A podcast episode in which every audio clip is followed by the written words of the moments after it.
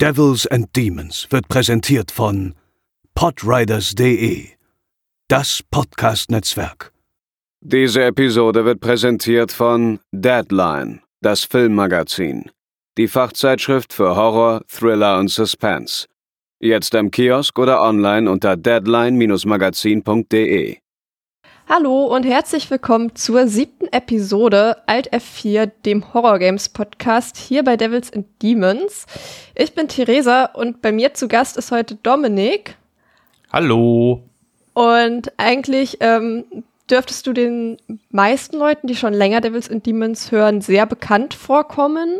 Ich war sehr erstaunt darüber, bei wie vielen Episoden du dabei warst, weil ich das überhaupt nicht auf dem Schirm hatte. Ich weiß nicht, was kriegst du von alleine noch zusammen? Also ich habe bei der Dawn of the Dead Folge mitgewirkt. Mandy hing, liegen, lag mir ja sehr am Herzen. Da habe ich äh, relativ viel drüber gequatscht. Dann haben wir noch über Zombie Flash Eaters geredet. Da war ich auch dabei. Wir hatten mal so eine ähm, diese, diese Quarantänetagebücher, wo wir mhm. unter anderem über äh, Verotica geredet haben, den mhm. tollen Film von Glenn ja. Danzig. Und das sind so die, die mir jetzt auf Anhieb einfallen. Ich glaube, es kann sein, dass ich noch bei ein oder zwei anderen dabei war, aber das sind so die, die, die wichtigsten in meinem Devils and Demons Leben. Sogar noch bei war. vier weiteren. Noch bei Class of Nukem High. Ah ja, genau. Der stimmt. Kuscheltiere. Oh. Ja, ja, ja. Deadly Games und in der ersten Filmsammel-Episode. Ach Gott, da wird wir die Hälfte unterschlagen, um Gottes Willen. Das sind ja noch viel wichtiger eigentlich. Friedhof der Kuscheltiere und Nukem High und Deadly Games, ja, einer meiner liebsten Filme überhaupt. Ja.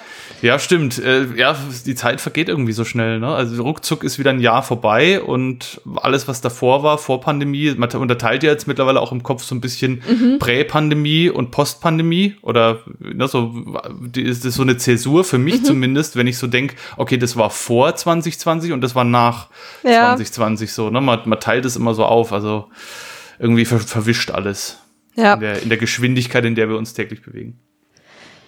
Da hast du jetzt ja bei allen Episoden nur über Filme geredet und da sagst du bestimmt auch schon mal ein paar Worte zu dir selbst, deswegen würde ich das so ein bisschen skippen, aber ich möchte trotzdem noch so ein bisschen über dich wissen, wie du so zu Videospielen oder vor allem halt zu Horrorspielen gekommen bist, dass die Zuhörenden da draußen so ein, trotzdem so ein Bild von dir bekommen, vor allem jetzt für dieses Thema heute es ist eigentlich recht analog zu dem, wie ich zu Filmen gekommen bin. Also es ist halt einfach aus der Kindheit schon immer rübergeschwappt. Meine Mutter hat sich damals ein Super Nintendo gekauft, in den 90er Jahren sich, in Anführungszeichen natürlich. Ne? Und klar, wer dann am meisten damit gespielt hat, war natürlich mhm. nicht sie.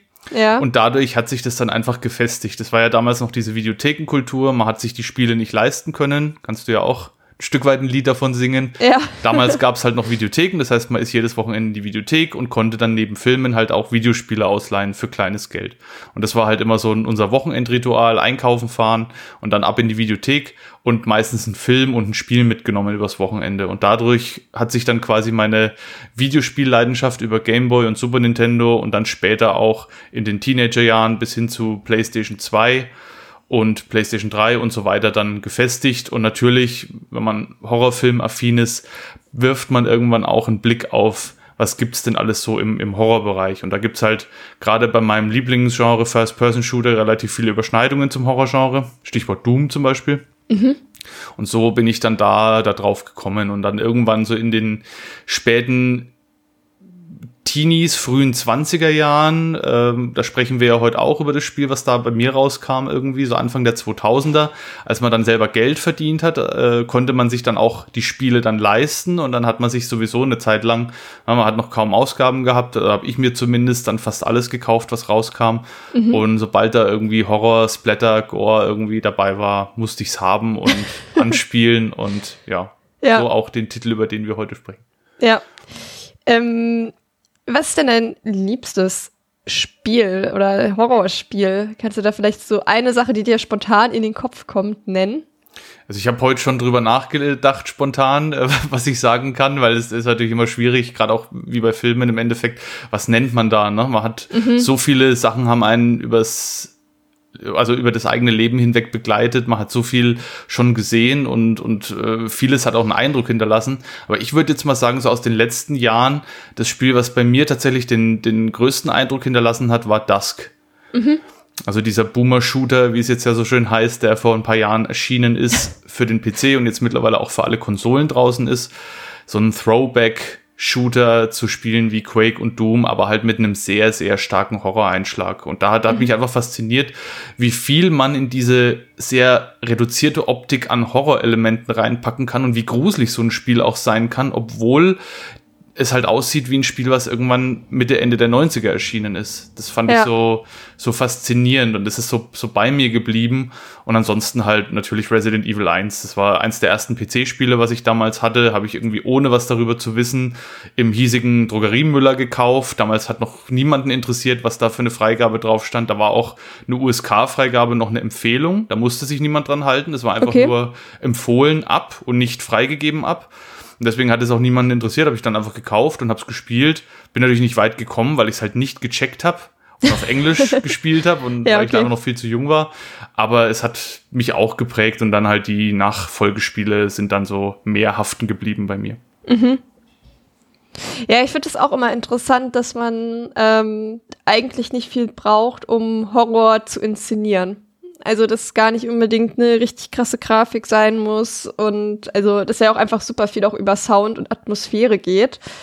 Dass es ja zum Teil auch förderlich ist, wenn man vielleicht Sachen nicht allzu klar erkennen kann. So, wir kennen es ja auch aus dem Filmbereich. Manchmal, wenn da irgendwelche Effekte reinkommen, die so wack aussehen und dann ruiniert das alles. Da denkt man sich manchmal, ja, vielleicht wäre es ohne fast besser gewesen. Und ich finde, das gilt bei Spielen zum Teil auch so. Manchmal ist es gar nicht verkehrt, wenn das vielleicht ein bisschen pixeliger ist. Finde ich schon auch immer ein interessantes Thema. Da gibt es jetzt auch ein ganzes Genre irgendwie. Ne? Es gibt ja diese ganzen, ich weiß nicht, ob du das schon mal mitbekommen hast, es gibt so ein Entwicklerstudio, ich weiß nicht, ob es mehrere Personen oder eine Person sind, die jetzt so ganz, ganz viele VHS, 80er, Slasher, Horrorfilm, Spiele mhm. rausbringen in so PS1-Optik. Ja, so Nun Massacre und wie die alle heißen. Irgendwie, ich habe da auch mal reingeschaut. Das ist mir alles ein bisschen zu, ich weiß nicht, also ich mag, ich liebe ja sowas eigentlich, aber das. Ja, Puppet Combo, ne? Puppet Combo zum Beispiel, genau, ja. richtig. Ähm, heißen die Entwickler so oder hieß, genau, die EntwicklerInnen äh, heißen so, glaube ich, ja, ne? Genau. Puppet Combo, genau. Und die machen diese Art von Spiele halt auch mit diesem VHS-Filter und mit so dieser, dieser äh, Cover-Art und sowas. Das sieht schon ziemlich cool aus und gefällt mir auch. Und äh, das ist ja auch sehr reduziert. Die Optik ist ja wirklich, also frühe PS1, würde ich jetzt mal sagen, so wie es hm. aussieht. Ne? Also wirklich total blockig und sehr, sehr äh, eingeschränkt, aber es wirkt irgendwie, gerade vielleicht auch deswegen. Ne? Ja. Ja, ist auf jeden Fall immer interessantes Thema. So, was macht Horror eigentlich aus? Wie viel braucht es dafür? Aber ich denke auch, häufig braucht es dafür nicht viel. Bevor wir ins Thema gehen, möchte ich einmal kurz Werbung machen für die, für meinen, oder was heißt für meinen, für unseren Steady-Account, äh, oder halt, ja nicht Account, also wisst ihr, wo, wo ihr Geld geben könnt, um uns zu unterstützen, weil da bin ich gerade dabei, ähm, da regelmäßig Review-Episoden einfach aufzunehmen zu den Spielen, die ich halt so gespielt habe. Der hat schon eine Review zu Alan Wake, Silent Hill 4 und zuletzt jetzt äh, Stories Untold hochgeladen. Also wer daran interessiert ist, kann da auch gerne mal reinschauen. Vielleicht auch erstmal nur Probeabo dalassen und dann mal schauen, ob das gefällt oder nicht. Ich bin da gerade relativ fleißig unterwegs, habe das jetzt relativ neu ins Leben gerufen. Also wer da Bock hat, gerne mal reinschauen. Und dann würde ich sagen, starten wir rein. Wir spielen heute The Suffering aus dem Jahr 2004. Oder beziehungsweise wir besprechen heute, gespielt haben wir es schon. Und Content Note würde ich vielleicht sagen, Gewalt an Kindern wird thematisiert, nicht explizit gezeigt. Das ist aber, glaube ich, so das Wichtigste. Es ist allgemein ein Spiel, das relativ viele schwere Themen eröffnet. Wie gut es sie behandelt und äh, weiterführt, das steht auf dem anderen Blatt. Da sprechen wir noch in aller Ausführlichkeit drüber. Aber genau, dass ihr euch darauf breit machen könnt. Und wir starten damit nach dem Intro.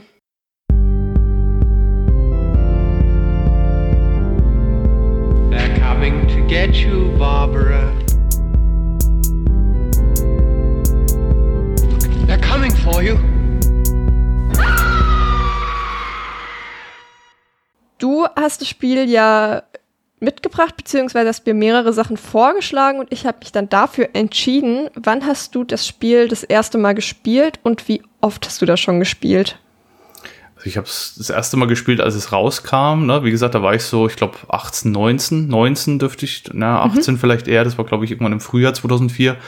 Und damals war es ja eh so die frühen 2000er auf PS2 und der ersten Xbox. Du hast es jetzt teilweise auch in deiner, in deinem Rückblick quasi, so ein bisschen kriegst du es mit. Da war sehr, sehr viel so Edgelord-Content irgendwie, ne? Das war so, das ja. waren so, das war so die Zeit, ne? So die PS1 war gerade vorbei, da ging es ja schon los. PS2 ging los und die Zielgruppe waren halt einfach so 16 bis, ich sag mal, irgendwie Anfang, Mitte 20-Jährige. Ja, und mhm. da hat es mich halt genau getroffen und dann wurde das damals schon so von den hiesigen Spielezeitschriften beworben, aller ja, die neue Gewaltorgie und das härteste Spiel der Welt und so diese Superlativen, mit denen da rumgeworfen mhm. wurde. Ne? Man kennt es ja von vielen anderen Titeln auch. Und das ist natürlich sofort bei mir auf dem Radar so aufgeploppt. Und ich habe es mir dann halt auch zum Release gekauft und habe es auch durchgespielt damals, das weiß ich noch, obwohl es schon relativ lang her ist, aber ich habe es von vorne bis hinten gespielt und das war meine erste Berührung damit. Dann habe ich es liegen lassen, habe mir über die Jahre hinweg immer mal wieder gedacht, Mensch, das Suffering, da hättest du mal Bock drauf. Wird es mhm. nicht irgendwann mal remastered? Wurde es leider nicht bis jetzt. Ja. Gibt es zwar auf GOG und weiß gar nicht, auf Steam, also auf mhm. jeden Fall nicht bei uns, aber auf GOG kann man es auf jeden Fall runterladen mit ein bisschen Trickserei. Und da habe ich es mir dann auch nochmal runtergeladen, aber irgendwie hatte ich da nicht so Bock, das am PC zu spielen, obwohl es besser aussah. Und dann habe ich es jetzt auf Original-Hardware der PS2. Ich habe es damals auf der ersten Xbox gespielt, das sah ein bisschen schicker aus. Habe ich es jetzt auf der PS2 nochmal ein zweites Mal durchgespielt, jetzt letzten Oktober, weil ich mhm. halt wirklich einfach Bock drauf hatte. Das war eins der Spiele, bei denen ich mich immer geärgert habe, dass ich es nicht nochmal spielen kann, dass es nirgendwo verfügbar ist. Und das habe ich jetzt nochmal nachgeholt. Also insgesamt auch zweimal. Ja. Ich habe das Spiel mal mit Luisa zusammen gespielt. Die kennt ihr aus der Doki Doki Folge. Ähm, aber wir haben das auch nie fertig gespielt und wir haben das auch in einer Zeit zusammen gespielt, in der mir noch nicht bewusst war, dass auch Videospiele geschnitten sein können. Ich hatte langsam auf dem Radar, dass das bei Filmen manchmal der Fall ist. Bei Videospielen war es mir noch nicht so ganz klar, vor allem, weil es ja auch gerade nach heutigen Maßstäben ist es ja auch eigentlich nicht mehr verständlich, warum das überhaupt der Fall ist so, aber das ist natürlich, die Spiele werden nicht nochmal neu aufgelegt, also gibt es auch keine ungeschnittenen Varianten davon. Also zumindest jetzt in Deutschland. Ähm, genau, wir haben das halt nie fertig gespielt. Wir waren auch damals beide relativ überfordert damit, um, weil es halt auch wirklich so relativ am Anfang von meiner Spielzeit war. Und dann ist Luisa auch irgendwann weggezogen und dann habe ich es halt auch gut sein lassen und habe mich jetzt auch sehr darüber gefreut, dass ich jetzt praktisch den Arschtritt bekommen habe, das nochmal zu spielen. Weil ich da schon die ganze Zeit irgendwie Lust drauf hatte, aber dann so war so, ah oh, ja, aber hm.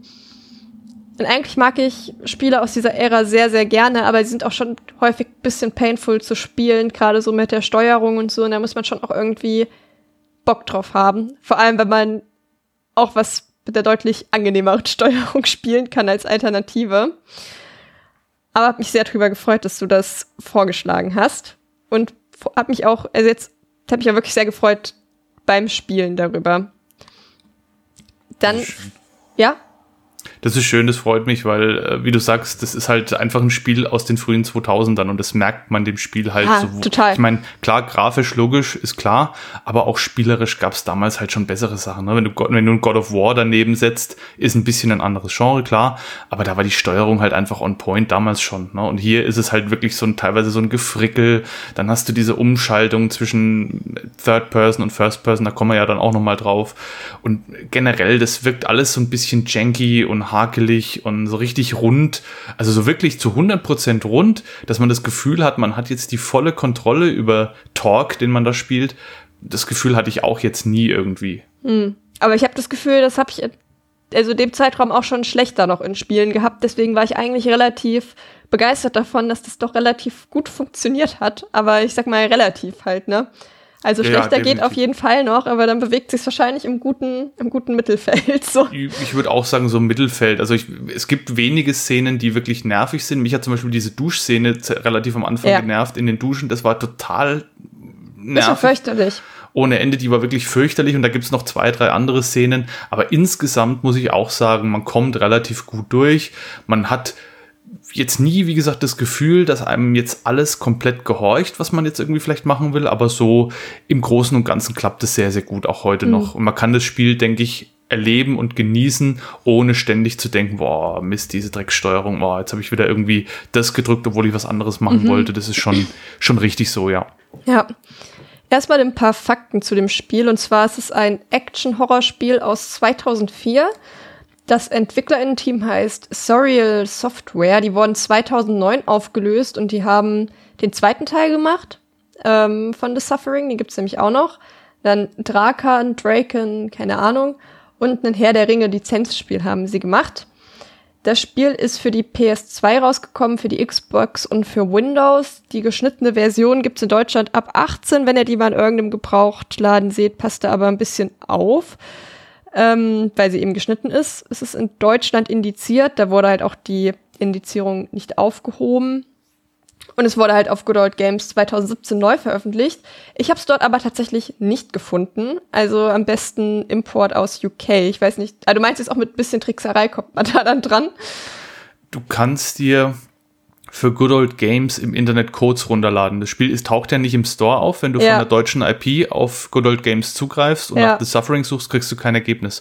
Wenn du aber über Google nach Codes suchst und du kaufst dir einen Code, kannst du den runterladen und installieren. Das ist ähnlich wie bei Steam und dann kannst du spielen. Ah, crazy. Also das ist relativ, relativ easy sogar machbar, aber ähm, ja, das ist dann auch die ungekürzte Version natürlich. Ich habe da mal kurz ja. reingespielt. Äh, wir kommen ja dann noch zu den Zensurpunkten, die bei den verschiedenen Fassungen anlagen damals damals, aber das ist dann schon die logischerweise die Uncut-Version. Aber ähm, ja, man muss es halt mit diesem Umweg machen, weil mhm. im deutschen Store existiert das Spiel tatsächlich genau. nicht. Es war aber auch zeitweise mal Freeware, weil ja das Studio aufgelöst wurde und dieses Spiel zwischenzeitlich niemandem so richtig gehört hat wohl, aber ähm, da möchte ich jetzt auch nicht zu weit aus dem Fenster lehnen, inwieweit man da auch einfach so sich das laden kann. Das habe ich ehrlich gesagt nicht so zu 100% gerafft, weil es dann ja nochmal neu aufgelegt wurde. Aber du hast jetzt schon gesagt, Zensurkürzung, kannst du mal sagen, inwieweit das Spiel geschnitten ist und warum man wirklich nicht die geschnittene Version kaufen sollte? Also man muss jetzt dazu sagen, dass das die Hochzeit der Zensur und der, ja, Zensur ist immer schwierig, aber die Hochzeit der Schnitt Kürzungen in Spielen und Filmen war. Also damals in den frühen 2000ern, da wurde ja auch noch so gefühlt alles irgendwie von der USK beanstandet, was nur im entferntesten irgendwie so mit Blut und Gewalt gegen Menschen oder menschenähnliche Gegner zu tun hatte. Und da gehörte natürlich The Suffering mit seiner ganzen Thematik logischerweise auch dazu.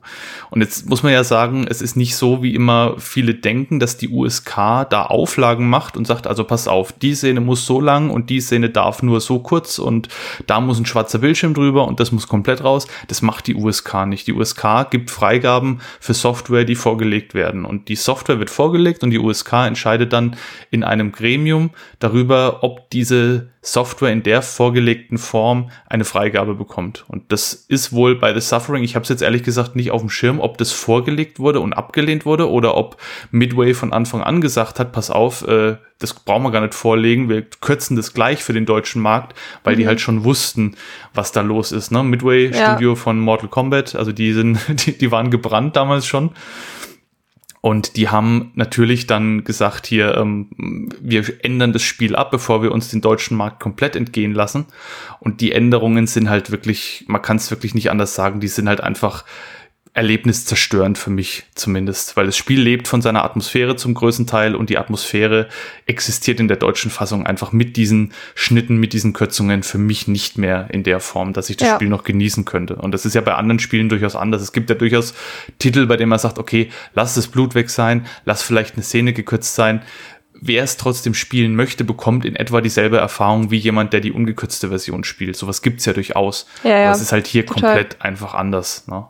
Und los ging's im Endeffekt damals, also wir haben uns natürlich damals auch schon informiert irgendwie und gesagt, welches Spiel ist gekürzt und man wusste schon, die meisten Spiele, die so eine Thematik haben, die landen nur gekürzt in deutschen Regalen.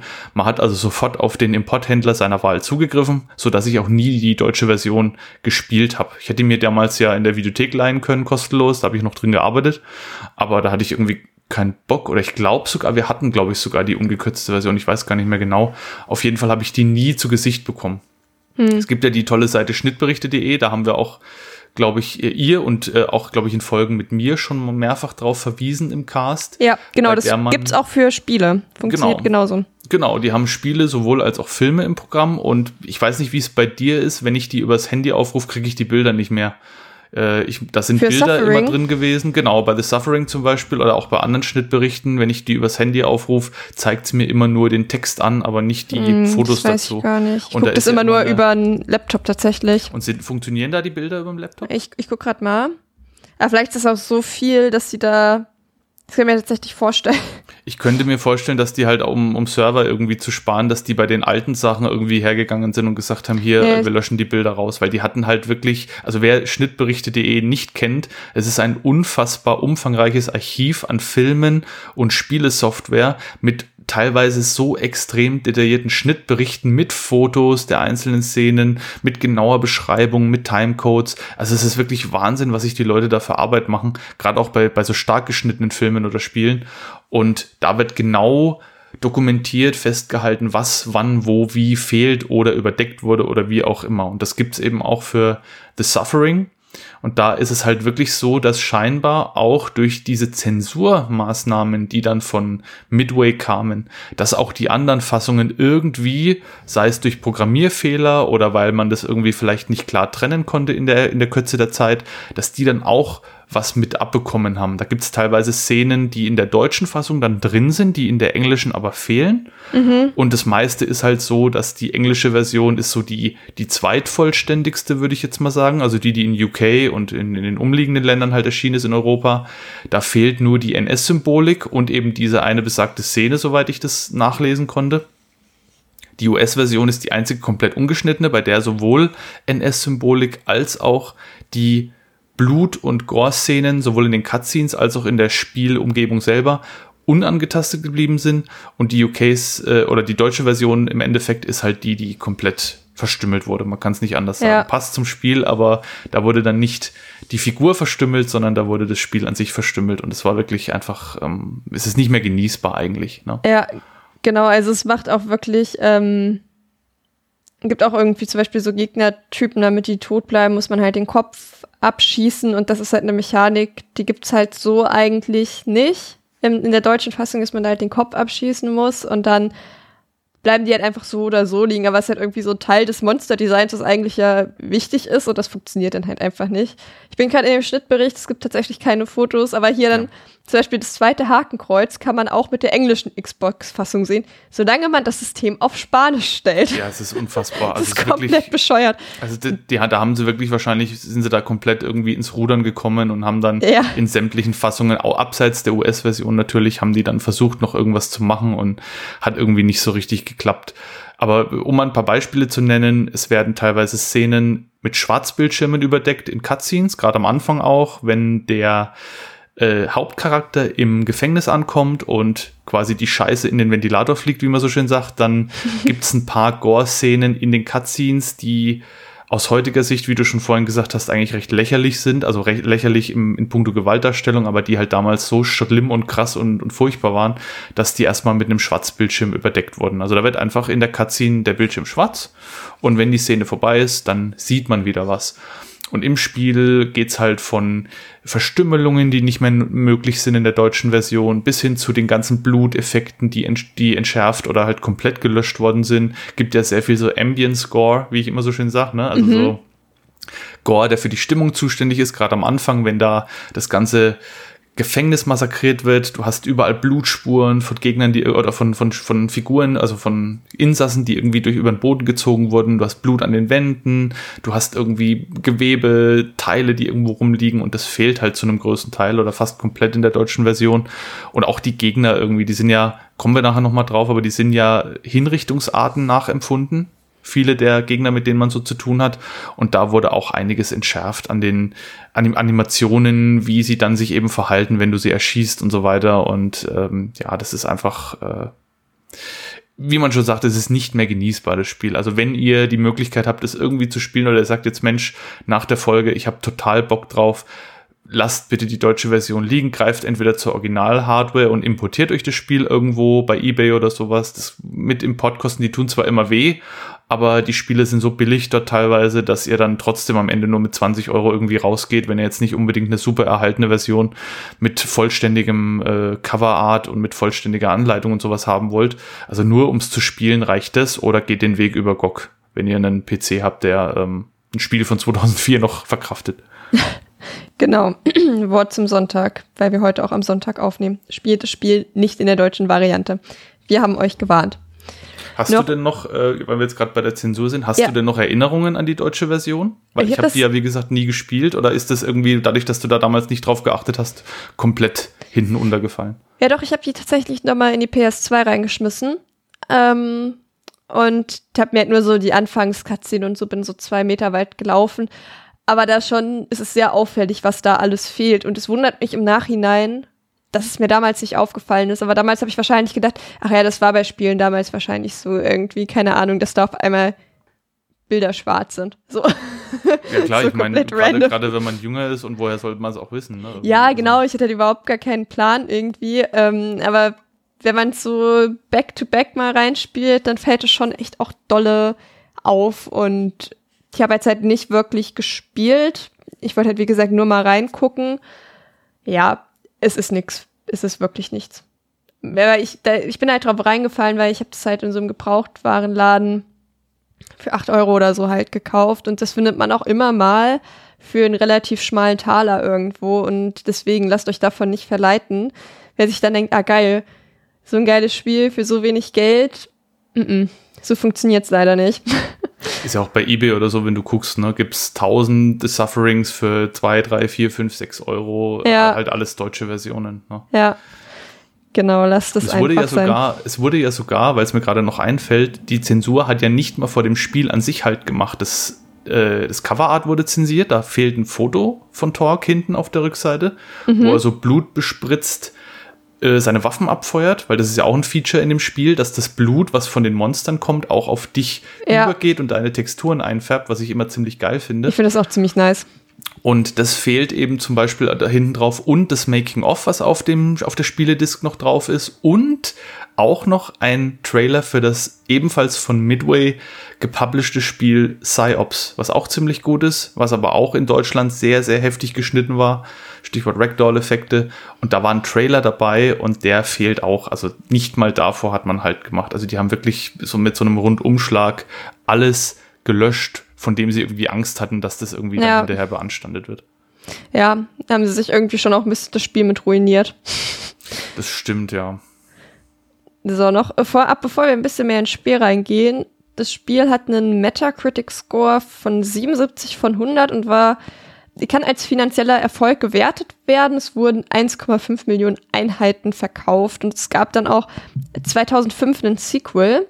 Hast du das gespielt? Ich habe mal reingespielt und ich habe es jetzt auch in Vorbereitung auf den Cast nochmal in so einer Retrospektive mit so ein bisschen verfolgt, aber wir kommen ja später auch noch drauf auf diese verschiedenen Enden und dieses so ein leicht offenes Spielkonzept, was das Spiel hat. Und das führt halt auch dazu, dass es keine wirklich durchgehende Handlung gibt. Das Spiel passt sich ja den Handlungen des Spielers an und das zieht sich in den zweiten Teil rein.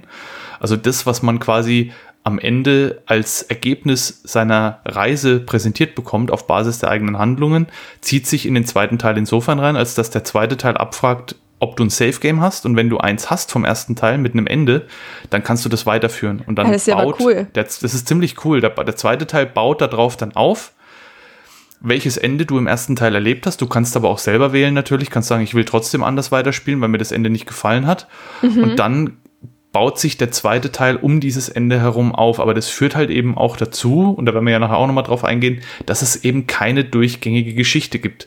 Es Mhm. wird alles vage gehalten, weil das Spiel weiß ja nicht, wie du an Punkt A, B oder C entschieden hast. Das Ja. heißt, es muss alles so halten in der Handlung, die jetzt für alle Enden gleich ist, dass es möglichst offen ist. Und das ist halt, wie gesagt, es Nicht ist so irgendwie doll. so nichts Halbes und nichts Ganzes dann am Ende. Ja, so also gute. Idee, nicht so dolle Umsetzung. Weil an sich finde ich, finde ich das ziemlich cool, dass, dass man da dann auch ähm, die verschiedenen Möglichkeiten, wie man aus dem Spiel rausgegangen ist, dann in das neue Spiel mitnehmen kann, weil das ist ja schon auch ja sowas bei anderen Spielen, wo man halt mehrere Enden hat, wo dann unklar ist, was ist jetzt eigentlich das Lore-Ende, mit dem es dann weitergeht. Genau. Was haben alle anderen Enden dann zu bedeuten, wenn es einen weiteren Teil gibt, in dem eigentlich das andere Ende rückgängig gemacht wird, was man vielleicht selbst erspielt hat. Und das ist dann eigentlich eine ziemlich coole Lösung dafür, aber ja, bringt natürlich auch wieder Schwierigkeiten mit sich und dem waren sie dann vielleicht einfach nicht gewachsen es gibt halt dann keinen Kanon so richtig. Und äh, um jetzt nicht zu viel vorwegzunehmen vom ersten Teil, der zweite Teil macht eigentlich das, was der erste Teil macht, in etwas besser und mit noch mehr Action. Hm. Und wenn es eins gegeben hat, was ich jetzt an dem ersten Teil nicht vermisst habe, dann war es der Action-Anteil. Und dann kann man sich halt vorstellen, wie der zweite Teil aussieht. Ein ja. paar andere Monster spielt nicht mehr in dieser Gefängnis oder auf dieser Gefängnisinsel, sondern in Baltimore dieses Mal. Kommen ein paar Figuren aus dem ersten Teil wieder vor. Aber insgesamt ist es halt der erste Teil in etwas besser, etwas schicker und mit noch mehr Action und Geballer und Okay. Tolles Spiel auf jeden Fall, macht Spaß, aber wer jetzt The Suffering 1 nur wegen des Horroranteils spielt und sich davon im zweiten Teil da die absolut klasse Action äh, erhofft, der ist, oder die absolut klasse Horror äh, äh, Zitterpartie erhofft, der ist da leider falsch bedient aus meiner Sicht. Mhm. Okay. Selbst die Gegnertypen wurden recycelt teilweise und wurden einfach neu benannt. Also ja, die, ne, das, das, was halt vorher die Giftspritze war beim Gegner, ist jetzt der Drogensüchtige. Das, was Alles vorher diese, diese, Eingegrabenen äh, waren, ne, ist jetzt mittlerweile sind die Untertagearbeiter, die halt bei der Erbauung von Baltimore gestorben sind. Also ja, so, gut. Ne, bisschen lazy auch. Sehr lazy, ja, leider. Alles klar. Na gut. Es sollte auch einen Film geben. Den gab's, gibt es aber nicht. Wird es wahrscheinlich auch nie geben, weil wahrscheinlich kein Hahn danach kräht. Außer ich. Ich fände das cool. Ich glaube nämlich, das würde richtig viel Stoff hergeben. So einen geilen Mix aus Action und schon ja auch Body Horror. Und ich fände das, glaube ich, unfassbar nice. Also ich hoffe, irgendwann nimmt sich dem mal jemanden an. Also weiß nicht, wie es bei dir aussieht, aber ich glaube, das wäre mal, das wäre richtig guter Stoff für eine Videospielverfilmung.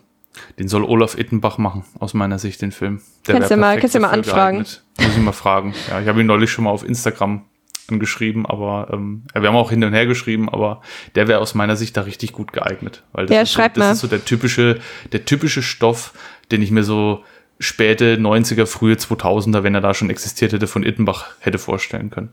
Mach das mal. Ich bin auf jeden Fall äh, hooked dafür. Ich würde ins Kino gehen. Wir müssen, glaube ich, dann auch leider selber Geld auf den Tisch packen, weil. Ich kann, glaube ich, so 20 Euro dazu geben. Oh, ich glaube, das reicht. Gebe ich noch 20 dazu und dann müsste es eigentlich lange normal Okay. Ja, wenn noch jemand auch ein 20 dazu geben möchte, sagt Bescheid. Ich, ich leite das dann weiter. Genau. Alles, was übrig bleibt am Budget, fließt dann ins Marketing rein. Genau. Ich, das mache ich hier umsonst.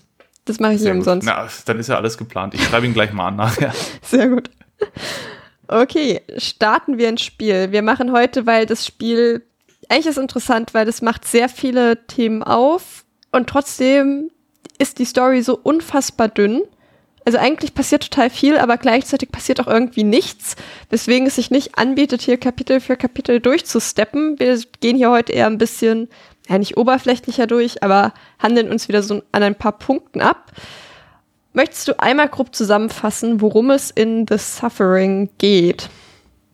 Also wir spielen einen verurteilten Mörder namens Torque, also T-O-R-Q-U-E, toller Name auch.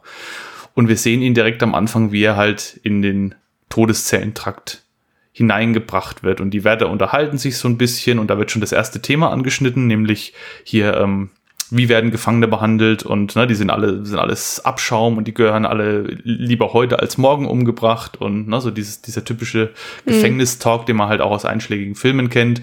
Und letzten Endes ist es halt so, dass Talk wohl, Fragezeichen an der Stelle noch, seine Familie umgebracht hat, also seine Frau und seine zwei Kinder. Warum erfahren wir an der Stelle noch nicht. Er wird auf jeden Fall in diesen Todeszellentrakt gebracht und hart dort seiner Hinrichtung und relativ schnell wird halt klar, äh, so wird's nicht laufen.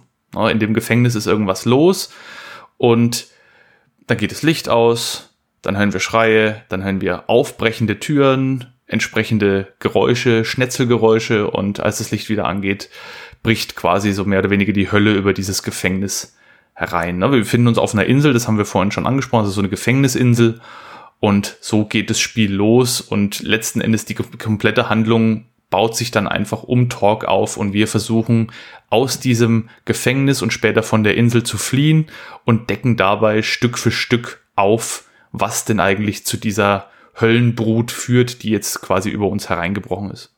Genau. Also das ist halt, ähm, also wie schon gesagt hast, so fängt das Spiel halt an und wir kriegen dann halt immer so Flashbacks, wo wir uns dann zum Teil zu unserer eigenen Vergangenheit irgendwie etwas dazu lernen oder zum Teil halt auch über die Insel, über die Geschichte dieser Insel und die Monster und so weiter. Und so kommt dann langsam ein bisschen Licht ins Dunkle, während wir halt spielen. Je nachdem. Ich, ja. habe noch eine Fangfrage für dich, Theresa. Ich, jetzt hoffe ich einfach, dass du das in der Vorbereitung äh, nicht auch gesehen hast. Ja. Was würdest du sagen, wenn ich dir sage, The Shining war eine der Vorlagen für das Spiel? Ja, ja, doch, doch. Es gibt, es gibt ein Labyrinth, wo zwei Girls auftauchen. Das ist schon ein bisschen, also es gibt ein Heckenlabyrinth mit zwei Girls, das ist schon ein bisschen offensichtlich, ne?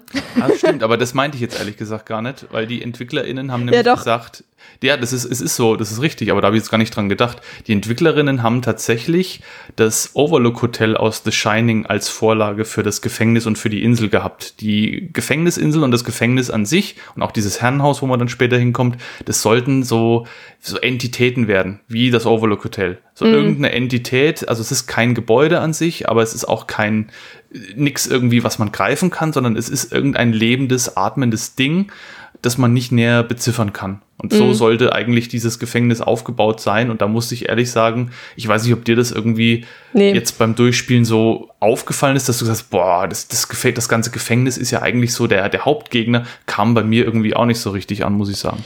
Nee, also ich habe das auch gelesen, ähm, beziehungsweise ich habe auch das Making-of angeguckt, da wurde es, glaube ich, auch gesagt, was ich sehr ja. cool finde, dass auf dieser, dass da einfach das Making-of mit bei ist. Ähm, dass man es direkt danach noch gucken kann. Und da wurde das auch gesagt, da dachte ich mir so, also sehe ich jetzt irgendwie nicht, aber gleichzeitig kann ja irgendwie, irgendwie The Shining kann ja als Inspiration für alles im Horrorbereich gelten. So gerade für alles, ja. wo es ein bisschen vage gehalten wird, wo Übernatürliches ein bisschen eine Rolle spielt, kann ja irgendwie jeder sagen, ich wurde von Shining inspiriert. Also das ist jetzt halt auch, weiß ich nicht, ich habe es halt am ehesten gedacht, halt in dem, in dem Heckenlabyrinth, wo dann zwei, ja. die beiden Mädels um die Ecke kamen, dachte ich so, Stimmt. ach ja, jetzt, jetzt sehe ich das erste Mal so richtig das Shining. Aber ja, irgendwie schon, aber ich würde schon auch sagen, dass dadurch, dass wir ja wirklich noch richtige Gegner auch bekämpfen und davon auch nicht zu wenig, habe ich das eigentlich nicht so wahrgenommen. Ich glaub, Oder beziehungsweise wir kämpfen halt gegen die Geschichte ja auch irgendwie. Ich würde fast eher sagen, wir spielen gegen die, ja, ich, ich weiß es nicht. Ja, das ist schon richtig die Geschichte dieser Insel und auch so ein bisschen die Geschichte der Gefängnis, ich nenne es jetzt einfach mal Gefängniskultur und äh, der Todesstrafe auch, die manifestiert sich in den Gegnern und gegen die treten wir an. Das stimmt schon. Wir beschäftigen uns und wir befassen uns mit dieser Historie und am ehesten würde ich vielleicht noch sagen, dieses Spiel mit der Wahrnehmung, was das Spiel auch macht. Ne? Mhm. Das ist auch so Shining, ne? dass du auf dem Monitor guckst, da flackert was, du siehst plötzlich einen Gegner, in der nächsten Sekunde ist er weg, guckst ja. wieder auf den Monitor, alles alles ganz normal. Ne, Habe ich das jetzt wirklich gesehen? Oder mhm. war das nur in meinem Kopf? Damit spielt das Spiel ja auch und das macht es, finde ich, auch ganz gut. Aber es reißt es halt auch wieder nur an. Da wird ja. nichts damit gemacht, sondern es sind abseits dieser Szenen, tut das Spiel nichts, um das irgendwie zu untermauern oder zu zementieren, sondern in der nächsten Szene bist du wieder da, ballerst mit deinen Waffen irgendwie alles Mögliche platt, gehst zum nächsten Setpiece und so ist es halt einfach immer die ganze Zeit. Mhm. Total. Aber ich finde den Anfang, ich weiß nicht, wie der Anfang auf dich gewirkt hat. Das ist ja auch wieder so ein typisch frühe 2000er. Ne? Du hast dann, genau, so Ultra Edgelord. Es tut überhaupt nichts zur Sache, dass du da jetzt in eine, in eine Zelle kommst, wo nebendran ein Neonazi hockt, wo dann wieder eins weiter drüber irgendwie ein, ein, ein äh, Kindervergewaltiger hockt und wieder eins weiter drüber irgendwie ein Gewaltverbrecher, der Gewalt an Frauen toll findet. Es ist, tut überhaupt nichts mhm. zur Sache. Die werden alle zwei Sekunden später umgebracht, glücklicherweise. Und danach hast du mit denen nie wieder was zu tun. Und das ist einfach nur drinnen um zu zeigen, boah, guck mal, guck mal, da ist ein Nazi und hier guck mal, da ist äh, ein Pädophiler und also es ist einfach irgendwie, ähm, man braucht es einfach nicht. Es ist alles sehr, sehr edgy. Ja. Und auch sehr stereotypisch viele Sachen, aber da gehen wir, glaube ich, später noch ein bisschen genauer drauf ein, auf die Darstellungen verschiedener Personengruppen vielleicht auch. Aber erstmal möchte ich nochmal auf dieses Endszenarien-Ding eingehen je nachdem, wie man das Spiel nämlich spielt, ähm, gibt es verschiedene Auflösungen. Das Spiel an sich bleibt gleich. An sich ändert sich nichts, weswegen ich trotzdem finde, dass es keinen starken Wiederspielcharakter hat. Aber so die letzte Szene ändert sich halt praktisch. Ähm, und das hängt halt davon ab, wir treffen halt immer auf NPCs, also Charaktere, die wir nicht steuern können. Und denen können wir halt helfen oder wir können sie halt erschießen. So, sind zum Teil schon noch sehr nervig, ist manchmal schwer, sie nicht zu erschießen. Manchmal sterben sie aber auch in Kämpfen oder sowas. Und wenn davon möglichst viele durchkommen, bekommen wir halt das gute Ende, obwohl ich tatsächlich keins der Ende jetzt super geil finde. In dem haben wir halt unsere Familie nicht getötet, sondern einen Einbrecher, der uns halt praktisch sagt, dass wir irgendwie seine Warnung nicht gehört hätten, was auch ein bisschen dubios ist, ne? Und in Konsequenz bekommen wir halt bei unserer Rettung von der Insel dann gesagt, dass der Fall neu aufgerollt wird. Ähm, bei dem neutralen Ende, also warum das als neutrales Ende verkauft wird, raff ich es überhaupt nicht. Da bringen wir nämlich aus Versehen unsere Frau Carmen um, nachdem er nämlich wütend wurde, weil sie die Schei Scheidung möchte. Also ganz normales äh, Szenario natürlich. Kann ja mal passieren. Und daraufhin bringt sich halt sein Sohn um und der andere begeht Suizid, wo ich mir dachte, und das ist das neutrale Ende? Also ich finde das überhaupt nicht neutral. Genau, also der ältere Sohn bringt den jüngeren Sohn um und springt dann aus dem Fenster. Genau. Er drängt ihn, glaube ich, in der Badewanne genau. dann und, und sagt dann irgendwie, du hast Mami umgebracht und hast Mami uns weggenommen und jetzt nehmen wir beide uns dir weg. Ja, komplett bescheuert. Also das ist, würd, ich würde sagen, schlechtes Ende Nummer zwei und schlechtes Ende Nummer zwei ist halt, dass er halt wirklich all das getan hat und nicht nur seine Frau umgebracht hat, sondern die Söhne auch noch. Und da verwandelt er sich dann auf dem Rettungsboot halt in Monster und tötet halt den Fahrer von diesem, von diesem Boot und bleibt auf der Insel. Und genau, welches Ende ist dein liebstes? Also was findest du am sinnvollsten, sag ich mal? Ich fand die alle furchtbar irgendwie. Okay, also ich finde ja. die alle irgendwie, ich weiß nicht, also man spielt ja schon von Anfang an ein Arschloch in dem Spiel, das weiß man ja auch irgendwie. Ne? Es ist auf jeden Fall kein guter Mensch-Talk, egal welches Ende man am Ende bekommt. Ne? Es ist alles nicht so doll. Und äh, von daher war mir das immer recht wurscht. Ich habe halt, ich fand halt am ehesten macht für mich Sinn, dass Talk wirklich dieser, dieses Monster ist, das dann auch, für das er gehalten wird am Anfang und dass er, in das er sich ja dann auch verwandeln kann. Und deswegen habe ich es möglichst so gespielt, dass ich das schlechte Ende bekomme. Ich habe aber dadurch, dass ich immer einfach alles weggehauen habe, was mir vor die Flinte gekommen ist, da gibt es ja auch ein paar Szenen, in denen Erschießen einer Erlösung gleichkommt und dann ist es wieder gut. Mhm. Und dadurch habe ich das neutrale Ende bekommen.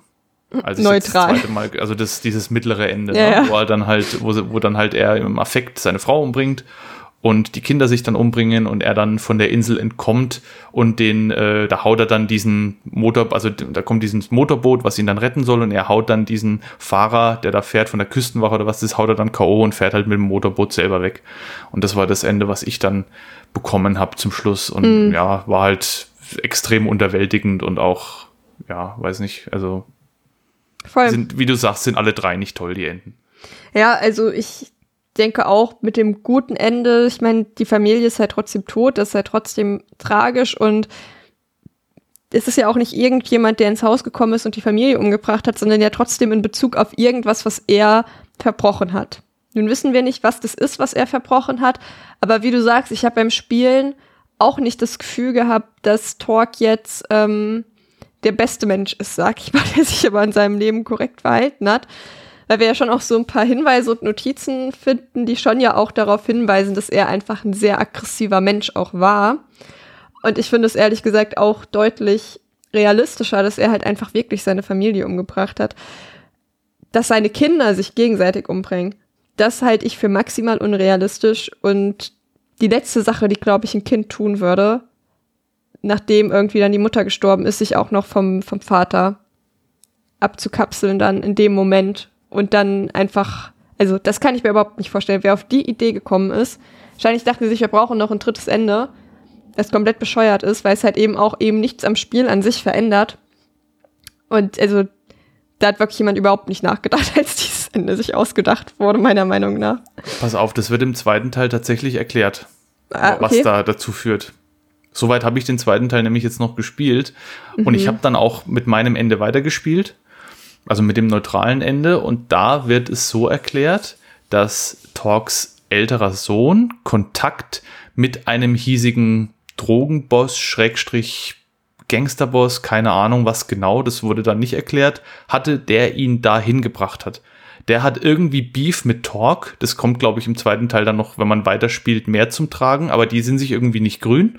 Und deswegen hat dieser Drogenboss quasi Torques ältesten Sohn so ein bisschen unter seine Fittiche genommen und hat ihm dann mehr oder weniger eingeflüstert, pass auf, äh, du musst deinem Vater, der eure ganze Familie zerstört hat, irgendwie eins auswischen und das machst du am besten, indem du deinen Bruder und dich umbringst. Er ist also ja noch bescheuerter eigentlich, absolut oder? Hanebüchen, ja. ich habe keine Ahnung, wie sich das dann noch auflöst, ja. aber ich habe da auch da gesessen und habe gedacht, alter Falter, ey. Also, das fehlt noch, ey. So, so ja. ein 13-Jähriger. Also nicht, dass die nicht auch mal abrutschen können irgendwie in, in die Drogenszene, aber trotzdem. Das, und, das, und da gab es halt einfach so eine Cutscene, so eine ja. cheesige, wo er dann irgendwie so den Arm um ihn legt und ihm so ins Ohr flüstert, so ungefähr. Ne? So hier, ähm, pass auf, dein Vater ist der schlechteste Mensch aller Zeiten und was weiß ich. Also so richtig, so wie man sich halt vorstellt, wie es eigentlich ja. nicht sein soll, um eine Geschichte zu erzählen. Ne? Ja, ja, das ist einfach wirklich, da waren ein Haufen Edgelords einfach am Start, die dieses Spiel gemacht haben und zum Teil ist es deswegen auch sehr unterhaltsam, zum Teil äh, kann man sich deswegen einfach nur an den Kopf fassen. Und dieses, diese Entengeschichte gehört da definitiv dazu. Und ich glaube auch, dass das halt einfach nur Mittel zum Zweck war in dem Moment. Ne? Die wollten, ja. der, weil der Weg, der Weg zu diesen Enden, muss man ja sagen, den finde ich wieder ziemlich cool. Sobald so eine Moralentscheidung ansteht, hast mhm. du immer so dieses Engelchen und Teufelchen. Ne? Du hast diese, diese dämonische Stimme, die sagt, kill him, make mhm. him suffer. Und du hast die Stimme von deiner Frau, aus dem Himmel wahrscheinlich, die sagt, help him. He needs ja. your help. Please, you're a good person, Torque. Und das, das, so geht es halt immer irgendwie, ne? Und das ist dann so, das, das, das trägt wieder zu diesem, was ist in meinem Kopf los? Denke ich mir vielleicht einen Teil davon sogar nur aus, wieder bei. Und dann, wenn du die Entscheidung triffst, dann hast du halt immer so einen, so einen kurzen Flashback zu irgendeiner Szene aus dem, aus dem Mord. Also wenn du das ich glaube, wenn du eine gute Entscheidung triffst, hast du halt irgendwie so einen Flashback aus dem schönen Leben mit deiner Familie, wo sie Eis essen waren oder irgendwas. Und wenn du aber die schlechte Entscheidung triffst, dann blitzt immer so ein kurzer Moment auf von dem umgebrachten Sohn oder von der toten Frau oder irgendwas. Ja. Also der halt nochmal verdeutlichen soll, du bist jetzt auf einem Weg. Und was ich auch sehr cool fand, Talk verändert sich ja mit den Entscheidungen er wird ja auch optisch immer mehr zum Monster. Ich weiß nicht, ob dir das aufgefallen ist oder wie du gespielt hast, aber wenn du halt kontinuierlich schlechte Entscheidungen triffst, dann sieht Talk irgendwann so angegammelt aus. Der wird okay. dann blass, der kriegt dann so ganz so, so, blutrote Flecken überall und er verwandelt sich dann schon optisch auch mehr in dieses Monster, was in diesem, äh, in diesem, was er in diesem Effekt dann auch ist, ne? mhm. den es ja in dem Spiel dann auch gibt. Und das fand ich zum Beispiel auch wieder sehr, sehr cool, weil das hat kaum ein Spiel zu der damaligen Zeit gemacht. Dass es sowas auch bildlich abgebildet hat, dass du quasi deinem Charakter ansehen konntest, welche Entwicklung er gerade durchmacht. Und das wäre halt so viel cooler gewesen, wenn sie da storytechnisch und auch dramaturgisch mehr damit gemacht hätten. Und wenn das nicht einfach nur so ein Effekt ist, wo du sagst, wow, cool, dass er da ist, aber wie er eingesetzt worden ist, ist halt im Endeffekt trotzdem, sieht geil aus, aber mehr auch halt auch nicht. Ja, ich muss gerade tatsächlich an, weil ich das jetzt ja auch gerade erst gespielt habe, an Silent Hill 4 denken, wo die Eileen ähm, ja irgendwann auch besessen ist und je besessener die ist, die kriegt dann auch so rote Spuren auf dem Körper, desto röter wird die und da habe ich auch manchmal ganz schön Schreck bekommen, wenn ich die wieder getroffen habe irgendwo und mir dachte, ach du Scheiße, Eileen, wie, siehst du denn aus? Was habe ich denn bei dir schon wieder vergeigt, dass du äh, jetzt so fürchterlich aussiehst. Das, ich, ich finde auch, dass das hätte mehr Impact, wenn eben das Spiel mehr wie Silent Hill wäre und weniger actionlastig. Aber dadurch, dass ja. du halt in jeder gegebenen Szene, nachdem sowas passiert, immer sofort wieder voll alles wegmesserst, mhm. dann verliert es halt an Gravitas, finde ich. Das hat dann kein Gewicht mehr, weil die Action überlagert alles. Ja. Ich habe das Spiel tatsächlich so gespielt, ich wollte halt sehr gerne das gute Ende haben ich äh, kann nicht empfehlen, so zu spielen, weil ich tatsächlich sehr häufig neu laden musste, damit ich dieses gute Ende bekomme, weil ich das relativ häufig hatte, dass ich dann an sich die Person nicht selbst umgebracht habe, aber dann im Gefecht wurden die halt von anderen Gegnern umgebracht und dann kriegst du trotzdem das schlechte Ende oder halt ein schlechteres Ende. Und da habe ich manchmal schon so war fast mit der Sequenz fertig und dachte mir so, äh, scheiße, wo ist denn der Typ hin? Und dann so, oh Mist, ja. der liegt da tot auf dem Boden. Okay, scheiße, neu starten. An sich ist es nicht so schlimm, weil man tatsächlich sogar in Bosskämpfen einfach speichern kann mittendrin. Äh, was ich dann auch empfehlen würde, wenn man das tatsächlich so machen möchte, dass man in Kämpfen random zwischendrin mal speichert, solange die Leute noch leben, damit man dann da wieder zurückkehren kann. Ähm, hat nicht gerade zum Spielspaß beigetragen und würde ich so, glaube ich, nicht nochmal machen, weil dieses ewige Neustarten war dann schon zum Teil nervig. Also vor allem hätte ich gewusst, dass wirklich alle Enden im Grunde genommen bescheuert sind, wäre es mir, glaube ich, auch egal gewesen. Ich glaube auch wirklich, wenn du normal spielst, ohne jetzt auf diese Enden zu achten, dann kriegst du meistens das neutrale Ende. Weil ja. dir wird immer mal irgendwie einer hops gehen, du erschießt vielleicht mal aus Versehen einen und einer kommt mal durch und dann wirst du immer dieses mittlere Ende haben und das ist ja das verwässertste Ende überhaupt. Das ist ja nichts Halbes und nichts Ganzes. Also, ja. wie gesagt, die sind alle nicht geil, aber das mittlere ist ja eigentlich so das Ende, wo du sagst, Alter, was? Also ja. Talk ist, Talk, was soll, was soll uns das jetzt sagen? Ist Talk jetzt ein besserer Mensch, weil er seine Frau nur äh, geschubst hat und sie dabei versehentlich gestorben ist? Ja. Ist, er jetzt, ist er jetzt deswegen irgendwie toll und können wir jetzt sagen, oh ja, nee, dann ändert das natürlich alles hier. Ähm, ja, wer kennt es nicht aus? Wir sehen mal seine Frau umbringen, kann ja mal passieren, ist ja nicht, also, ist ja nichts Schlimmes, so, ne? Also. Ja, ich finde ich finde das Ende ja fast noch schlimmer für die Figur auch. von Talk als das ich schlimme auch. Ende, weil beim schlimmen Ende kann man wenigstens sagen, okay, das ist wirklich ein, ein Dirtbag ohne Ende, ne? Aber hier so dieses, ja, eigentlich ist es so dieses, diese typische, äh, ne, wenn Talk einen Twitter-Account hätte, wäre es irgendwie ein schwarz-weißes Profilbild von seinem Gesicht mit Sonnenbrille. Ja. Und, voll. Ne, und, und erhobenem Finger und vielleicht noch USA-Flagge im Hintergrund. Und dann, ne, so würde Trump wählen und ja. äh, schlägt seine Kinder noch selber so ungefähr. Ja, das ist es halt. Also er ist ja trotzdem offensichtlich gewalttätig seiner Frau gegenüber. Und ja, ja das ist irgendwie, finde ich halt auch, also ich finde, was es halt so schlimm macht, dass mir das Spiel eben vermitteln möchte, dass das ein besseres Outcome ist, als wenn er selbst alle umgebracht hätte. Also genau. könnte man vielleicht drüber streiten, dass es vielleicht minimal besser ist, aber er ist halt trotzdem, er hat halt trotzdem seine Frau umgebracht und also ich habe noch nicht aus Versehen jemanden umgebracht. Das passiert in der Regel nicht allzu schnell mal, dass man aus Versehen jemanden umbringt. Da gibt es vielleicht Situationen, da wird man wirklich aus Versehen mal jemanden umgebracht. Aber häufig steckt dir trotzdem irgendwie eine Grundaggression dahinter, dass sowas passiert. Und da finde ich das irgendwie eine ganz schön, es fühlt sich halt einfach nach so einer richtigen Ausrede an. Ach ja, ah, ich habe das ja nicht gewollt und so. Und ja, vielleicht war es auch nicht so richtig gewollt, aber du bist ja trotzdem einfach aggressiv und hast sie wahrscheinlich auch schon vorher mal geschlagen oder whatever. Also ja, es ist, ja. Sie will sich ja mit einem Grund scheiden lassen. Ne? Es ist ja nicht so, dass die Ehe ja. so super läuft und deswegen will sie sich trennen, sondern es ist ja schon die Scheidung, liegt ja, die Scheidungspapiere liegen ja schon auf dem Tisch. Und letztlich ist es halt äh, so diese typische Verharmlosung von Femizid. Ne? Er bringt Total. sie um. Er, es wird halt natürlich so dargestellt, er stößt sie weg und sie fällt mit dem Kopf gegen die Kommode und mhm. bricht sich wahrscheinlich das Genick oder äh, was weiß ich oder Schädelbasisbruch oder so. Das wird ja nur in, in so Schlüsselszenen erzählt, also so in so in so Momentaufnahmen.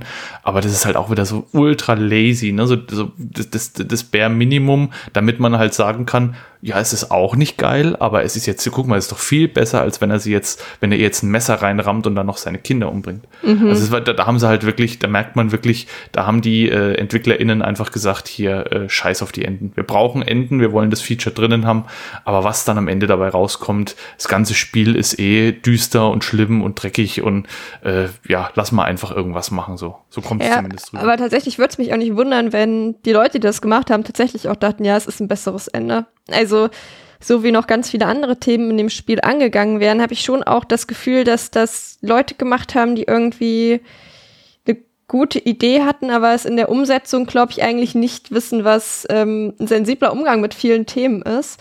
Und da würde es mich auch nicht wundern, wenn sie tatsächlich dachten, ja, das ist ein guter Kompromiss, sag ich mal. Ja, ja, ich, also ich bin mir auch sicher, weil das war ja auch die Zeit, in der es noch gang und gäbe war, schwul als Schimpfwort zu verwenden zum Beispiel und das ja. schlägt ja in dieselbe Kerbe. Ne? So Themen anschneiden, die eigentlich total furchtbar sind, aber mit so einem leichtherzigen Einschlag, dass man sich hinterher denkt, naja, ähm, so richtig schlimm fanden sie es auch nicht. Also Mhm. Also das, das war wahrscheinlich für die meisten dann kein Dealbreaker zu sagen, wir hassen Talk deswegen jetzt, ja. sondern er ist halt der böse Anti-Held in Anführungszeichen. Ne? Ja. Er ist so der Typ, wir können uns mit ihm identifizieren. Er ist ein cooler Badass, so wird er ja auch dargestellt. Mhm. Und dass er jetzt da, also halt, hat, hat seine Familie umgebracht. Aber gut, kann ja jeder mal daneben langen. Ne? Und letzten Endes jetzt bringt er ja auch die Monster um. So kommt's halt rüber irgendwie. Und ich kann mir schon vorstellen, dass das höchstwahrscheinlich zu einem großen Teil aus Männern bestehende Team? Also ich habe zumindest, hast du im Making-of eine Frau gesehen? Ich nee, ich habe mir tatsächlich nicht. dann ein Foto von denen mir angeguckt, weil ähm, da kommen wir gleich noch ein bisschen drauf. Rassismus spielt ja irgendwie auch eine große Rolle in dem Spiel. Also in dem Making-of habe ich keine Frau gesehen. Und von dem Team, weiß ich, ob das Bild aktuell war, ich bilde mir ein, da waren irgendwie zwei Frauen drauf oder so. Ich bilde mir ein, irgendwo ein Foto gesehen zu haben. Aber also ja, es ist, ein, es ist, ein, Team aus weißen Dudes halt einfach. Ja, man, man, kann halt wahrscheinlich sagen, der Einfluss von weißen Männern auf das Endprodukt ist entsprechend groß und das merkt man dem Spiel halt auch an. Das würde so höchstwahrscheinlich heute glücklicherweise nicht mehr rauskommen. Mhm. Und man muss es halt für das nehmen, was es zu der damaligen Zeit war. Wie so viele Filme und andere Spiele aus der Zeit halt auch. Ja, total. Kommen wir mal so ein bisschen zum Gameplay. Du hast eben schon angesprochen, man kann zwischen First- und Third-Person-Modus wechseln. Also, dass man entweder selbst direkt praktisch nur seine Hände sieht oder dass man halt von hinten über die Person drüber guckt. Wie häufig hast du diesen Wechsel tatsächlich verwendet? Man kann es wirklich on the fly praktisch machen, was ich eigentlich ganz cool finde. Dass man auch da keine Ladezeit zwischendrin hat, sondern du drückst auf, was war das, Viereck oder so, und dann bist du mhm. auf einmal im anderen Modus. Aber hast du das wirklich häufig verwendet? Ich habe es die meiste Zeit in der First Person gespielt. Ich habe es, glaube ich, nur dann immer gewechselt, wenn so Gefechtssituationen kamen, wo er irgendwie an einen Gefechtsturm musste und wo äh, die Übersicht dann gelitten hat in der First Person. Man mhm. muss ja auch sagen, irgendwie nicht jede Szene im Spiel ist, wirkt so, als wäre sie für First Person gemacht worden. Mhm. Und andere sind wiederum nicht für Third Person gemacht. Also das ist jetzt nicht, die haben nicht irgendwie einmal das Spiel entwickelt und haben gesagt, wir, wir wechseln dann einfach die Perspektive, sondern die haben halt scheinbar wirklich irgendwie das Spiel einfach gemacht. Ich, es wirkt wie ein Third-Person-Game, was halt eine Möglichkeit für ein First-Person-Spiel hat irgendwie. Ja. Und ähm, aber ich habe es trotzdem die meiste Zeit in der äh, aus der Ego-Sicht gespielt und habe dann halt in den Momenten gewechselt, wo die also gerade so in dem in diesem Moment in diesem einen Keller dann ist, ne, mit diesem Typen, der so cool synchronisiert ist. Du hast den Namen bestimmt parat. Heißt der Dr. Killjoy, denn, oder? Nee, dieses, diese, mit diesem Gas da. Wie hieß denn das, ah, das ah, Monster, ah, dieser ah, Boss? Oh Gott, oh Gott, oh Gott, Sekunde. Der hatte, oh. Der hatte, irgendeinen, der hatte irgendeinen komischen Namen und der ist Hermes, von der Synchro, Her Hermes. Ja, Hermes, genau. Der hatte irgendeinen griechischen Götter-Dings, äh, irgendwas. genau, das, da, ja. das, ich, das wusste ich noch. Und der war ja, der hat ja so eine coole Stimme irgendwie gehabt. Ja, ja. Immer so, ne? Der war ja ziemlich, ziemlich äh, krass auch von der, von der, ähm, von der Atmosphäre her, fand ich. Und da war es extrem unübersichtlich in der First Person, fand ich. Da habe ich dann zurückgewechselt und da ging es von außen in der Draufsicht deutlich besser von der Hand. Aber ansonsten habe ich es die meiste Zeit aus der Ego-Sicht gespielt. Und das, ich habe auch jetzt nicht gemerkt, dass das jetzt irgendwie äh, mich groß eingeschränkt hätte in den meisten Szenen oder so. Hm. Ich habe tatsächlich fast ausschließlich Third Person gespielt, außer wenn ich aus Versehen auf den Knopf gekommen bin.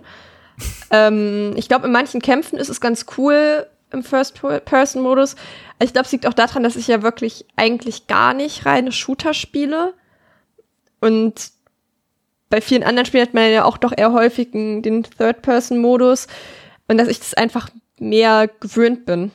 Und kam damit aber auch total gut durch und hatte eigentlich nicht einmal das Gefühl, ja, hier wäre jetzt First Person mehr angebracht. Manchmal, wenn ich aus Versehen auf den Knopf gekommen bin und dann gekämpft habe, ähm, es war auch in der Regel in Kampfsituationen, dachte ich so, doch, das ist eigentlich ganz gut. Aber ich habe es dann auch häufig einfach vergessen, dass das überhaupt funktioniert. Aber ich finde es auch, glaube ich, dann eher verwirrend, immer umzustellen, weil ich fahre, glaube ich, einfach auch besser damit, wenn ich mich auf eine Einstellung konzentriere weil es ist ja trotzdem auch mal eine Orientierungssache. Dann du hast einen anderen Blickwinkel und so. Und da musst du dich ja auch erstmal dran gewöhnen. Und gerade dann in so Kampfsituationen, wenn man dann ständig hin und her wechselt, tut man sich, glaube ich, auch nur bedingt den Gefallen damit. Das ist irgendwie eine nette Spielei, wo ich es auch, Spielerei finde ich auch cool, dass sie das, dass es so gut funktioniert tatsächlich. Aber ja, ob es nötig war, weiß ich auch nicht. also, ich, also von meinem Eindruck her, als jemand, der halt schon wirklich viele Ego-Shooter gespielt hat, ich glaube, dass das Spiel auch auf Third Person ausgelegt war. Das sieht man auch, wenn man umwechselt. Das wirkt jetzt nicht so wie ein Doom plötzlich dann so, also von der von der, ich weiß gar nicht, wie ich sagen soll, das, der Waffenarm und die Waffe, was ja im, in First-Person-Shootern immer einen relativ großen Raum auch einnimmt mhm. und auch viel ausmacht, wirkt jetzt nicht so, als wäre der komplett dafür gemacht, sondern das wirkt eher so ein bisschen wie, ja, das ist halt jetzt dasselbe Modell, vielleicht ein bisschen detaillierter, aber du siehst jetzt halt nicht mehr das Modell von außen, sondern du guckst jetzt quasi durch die Augen von dem Modell. Also der mhm. Waffenarm und die Waffe, die sind jetzt auch nicht geil irgendwie texturiert oder animiert, sondern das ist halt einfach mehr oder weniger wirklich, du hast das Gefühl, als würdest du jetzt einfach dieses gleiche Modell, was du vorher von außen gesehen hast, jetzt äh, quasi aus der Ich-Perspektive sehen. Ja, total.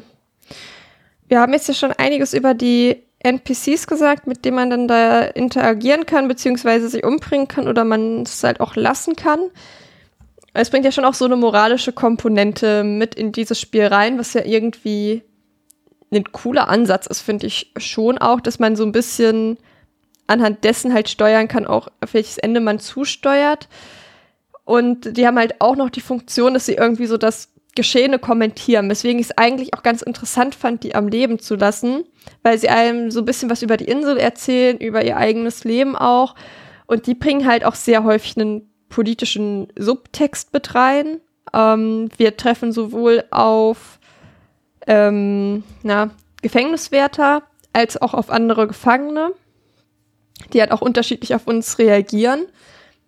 Und da wird halt auch durch diese NPCs häufig dann nochmal verdeutlicht halt auch so die Stellung von Straftätern in der Gesellschaft, aber halt auch den Gefängniswärtern gegenüber direkt, gerade wenn man dann halt auf einen trifft und der ist so, hier, du Killer, ne, komm mir nicht zu nah. Und da muss man den erstmal beweisen, erstmal ein bisschen mit denen rumrennen, dass die Raffen, man will sie nicht umbringen. Dann sind sie eigentlich doch auch ganz nett zu einem. Aber auch zum Beispiel ein NPC, ähm, es sind halt auch viele schwarze Personen tatsächlich in dem Spiel. Unsere Familie ist auch schwarz, man hat dann ein Foto von denen. Ähm, und Torque ist es nicht so richtig. also, das ist auch so eine Sache. Ähm, er ist, ich würde sagen, er ist offensichtlich ein schwarzer Mann, weil halt eben seine Familie inklusive Kinder das halt sind. Und er wird halt auch von anderen POC-Insassen als solcher mitbetitelt. Es gibt halt irgendwie auch einen, der regt sich da im explizit drüber auf, wie schwarze Personen in der Gesellschaft behandelt werden. Und er spricht Torque an, als würde er dazugehören. Aber trotzdem wurde ja auch gesagt, dass er, ja, es, das, es wurde von den Entwickler, Entwicklern gesagt, dass sie nicht wollten, dass er irgendwie eine Nationalität hat, dass sie eher wollten, dass er aussieht wie ein Neandertaler, also wirklich eine Person, die einfach total viel Kraft hat und so eine Urgewalt ist, wo ich mir aber auch denke, uff, ob das so schlau gewählt war. Also er sieht halt wirklich so aus, aber gerade ähm, im Kontext so, dass ja auch in gerade in rassistischen äh, Strukturen schwarze Menschen auch häufig irgendwie als primitiv bezeichnet werden, dann zu sagen, ja, dieser Mann, den wir schon irgendwie als schwarzen Mann charakterisieren, zu sagen, der soll jetzt aussehen wie ein Neandertaler, dachte ich mir, so ist schon auch ähm, nicht so viel mitgedacht. Und da gibt's relativ viel von. Und jetzt die Frage an dich, hat diese ganze politische Thematik, die da drin ist, sei es jetzt Rassismus, Sklaverei, die, ja, wie gehen eigentlich die Leute in Gefängnissen mit den Straftätern um? Sind die nicht selbst eigentlich viel schlimmer, die Leute, die dort arbeiten? Hat das auf dich authentisch gewirkt? Haben die das gut gemacht? Ich hatte schon eine Sache angesprochen, wo ich dachte, sie haben es nicht so gut gemacht, aber wie ist da allgemein dein Eindruck gewesen? Also der Rassismusaspekt ist tatsächlich komplett an mir vorbeigegangen, weil ich ja die immer gleich umgebracht habe. Ja. Ich habe ja das gar nicht mitbekommen und ich, ich habe auch Talk die als Person of Color verortet, ehrlich gesagt, muss ich, muss ich auch ehrlich gestehen. Mhm. Zumal, wenn du schlecht spielst, also wenn du die schlechten Entscheidungen triffst, wird er ja auch immer blasser und immer äh, grauer und so und, und ähnelt immer mehr diesem Monster dann. Mhm von daher, da, daran kann man es dann noch weniger absehen. Also ich habe halt immer der Ansicht, er hat halt eine, einfach eine schwarze Familie, klar, aber er selber ist weiß, war jetzt so mein, man sieht ihn ja auch am Anfang kurz, wenn er da in dieses mhm. Gefängnis mhm. reingeführt wird, sieht man ihn ja relativ lange von außen auch. Und da hat er auf mich jetzt auch nie wie eine POC gewirkt. Also ja, sie wollten das ja aber auch nicht. Sie haben ja bewusst gesagt, ist auch im Making-of drin, der sollte weder weiß noch schwarz aussehen. Naja, und genau. das finde ich ist halt aber irgendwie, gerade eben, weil er in anderen, oder beziehungsweise wir treffen auch noch ähm, auf einen anderen ähm, NPC, der verwendet eine Abweichung des N-Worts für ihn an einer Ecke auch. Und das ist halt, also er wird schon irgendwie als eine Person, die auch von anderen so wahrgenommen wird, halt charakterisiert und dass man dann, ich weiß nicht, ob sie damit umgehen wollten, dass sie das Trope bestätigen, dass natürlich als Straftäter er halt ein schwarzer Mann sein muss oder und ob sie das damit so ein bisschen umschiffen wollten, aber ob sie es besser gemacht haben, dadurch, dass sie es halt eben so umschifft haben, unglücklich, bin ich mir halt nicht so ganz sicher. Ja, ist schon richtig. Also generell die ganzen, also jetzt nicht mal nur der Rassismus, sondern auch die anderen Thematiken in dem Spiel, die halt da zum Tragen kommen, die werden alle nur ganz oberflächlich angerissen und das halt auch nicht wirklich gut. Also da wird nicht feinfühlig irgendwie darauf eingegangen. Auch Menschen mit äh, psychischer Erkrankung ja dann auch später in dieser Psychiatrie mhm. ist ja genauso im Endeffekt. Das ist eigentlich letzten Endes alles nur Mittel zum Zweck, um die gewünschten Effekte zu erzielen. Aber da wurde nicht feinfühlig irgendwie auf Probleme der Gesellschaft oder auch auf historische Probleme eingegangen aus meiner Sicht. Das ja. ist einfach alles nur Mittel zum Zweck, um die Atmosphäre zu generieren, um die Story voranzubringen, soweit sie vorhanden ist und mehr eigentlich nicht. Ja, also es gibt dann halt auch so ein Boot, also ein Schiff, wo halt irgendwie ähm, ganz viele Sklaven umgebracht wurde, wo man sich auch dachte, ja, es hätte halt auch einfach so ein Boot da stranden können. So, man hätte das nicht mit reinbringen müssen, weil halt auch, wie du sagst, nichts draus gemacht wird. Es wird irgendwie nicht weiter behandelt, verhandelt. Und ich habe halt das Gefühl, sie haben sich da als wirklich Gruppe weißer Männer ganz schön viel vorgenommen an Sachen, in die sie halt irgendwie nicht involviert sind. Und ich habe jetzt auch nirgendwo irgendwas darüber gelesen, dass sie sich irgendwie da Support geholt hätten, um das vielleicht gut darzustellen, weil man kann ja auch irgendwie sagen, ich, ich möchte vielleicht so ein Spiel machen, aber ich möchte es halt aus einer, auf eine Art und Weise machen, ähm, dass ich halt auch Leute, die die Probleme haben, die ich hier adressiere, auch irgendwie gesehen und gehört fühlen. Und da habe ich halt auch das Gefühl, dass das nicht passiert ist. Und ich denke wirklich auch, dass dieses Spiel so heute nicht mehr rauskommen würde. Ähm, ich denke tatsächlich auch nicht, dass es an sich böse Absichten war. Ich glaube, die dachten wirklich, ja, wir wollen ein Horrorspiel machen, ein Actionspiel, ein Shooter, aber irgendwie soll das auch richtige Themen drin haben, die irgendwie relevant sind. Aber die Umsetzung dann haben sie irgendwie schon ein bisschen vergeigt. Also ich glaube gar nicht, dass irgendwie bewusst eine bewusste Entscheidung war, das irgendwie so, so schlecht zu machen. Ich glaube, sie wussten einfach nicht wie und haben sich da viel zu viel aufgeladen an, an schweren Themen, so auch jetzt zum Teil noch Experimente an Menschen und so ja auch Dinge, die ja wirklich alle passiert sind. Und ja, das halt aber so als, als Randnotiz auch. irgendwie, ne? Ja, ja, Hexenverbrennung machen sie ja auch noch. Genau, Hexenverbrennung for some reason auch noch mit drin.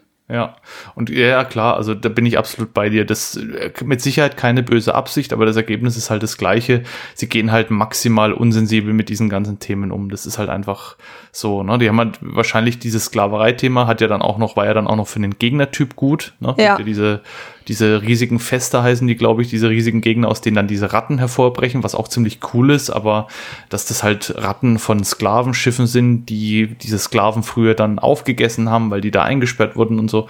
Ja, das sind alles so Sachen, die, die hätte es eigentlich nicht gebraucht. Mhm. Das, das bräuchte es nicht. Die, dieses Spiel wäre aus meiner Sicht genau das gleiche, wenn man auf diese Themen verzichtet hätte.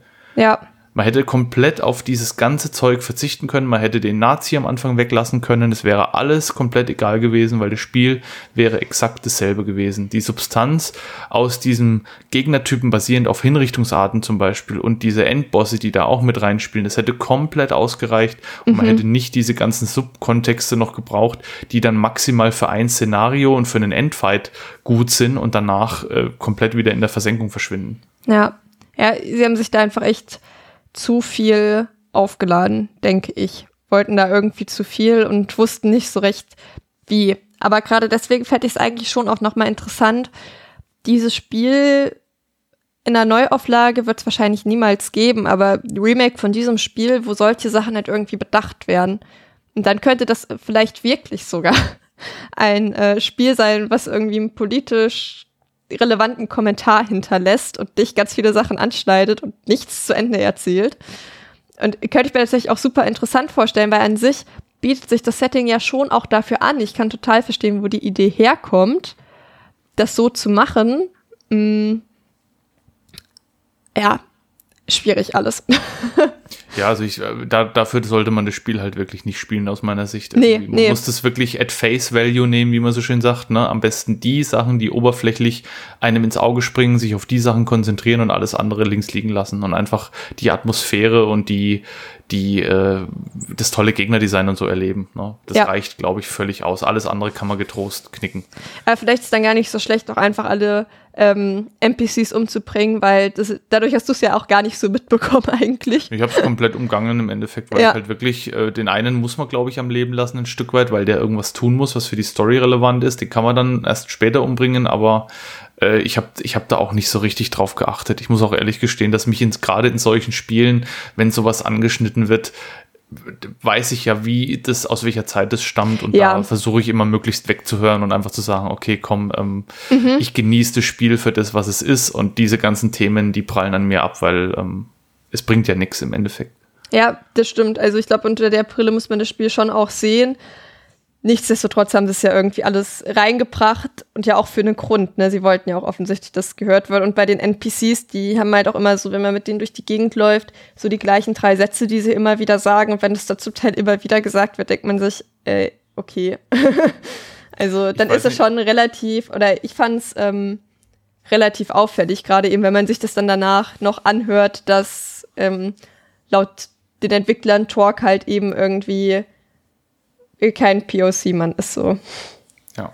Ich habe mich teilweise bei diesen Szenen auch so ein bisschen an das Punisher-Spiel erinnert gefühlt, was ein Jahr später erschienen ist. Ich weiß nicht, ob du das mal gespielt hast, ich wahrscheinlich nicht. ne? Nee.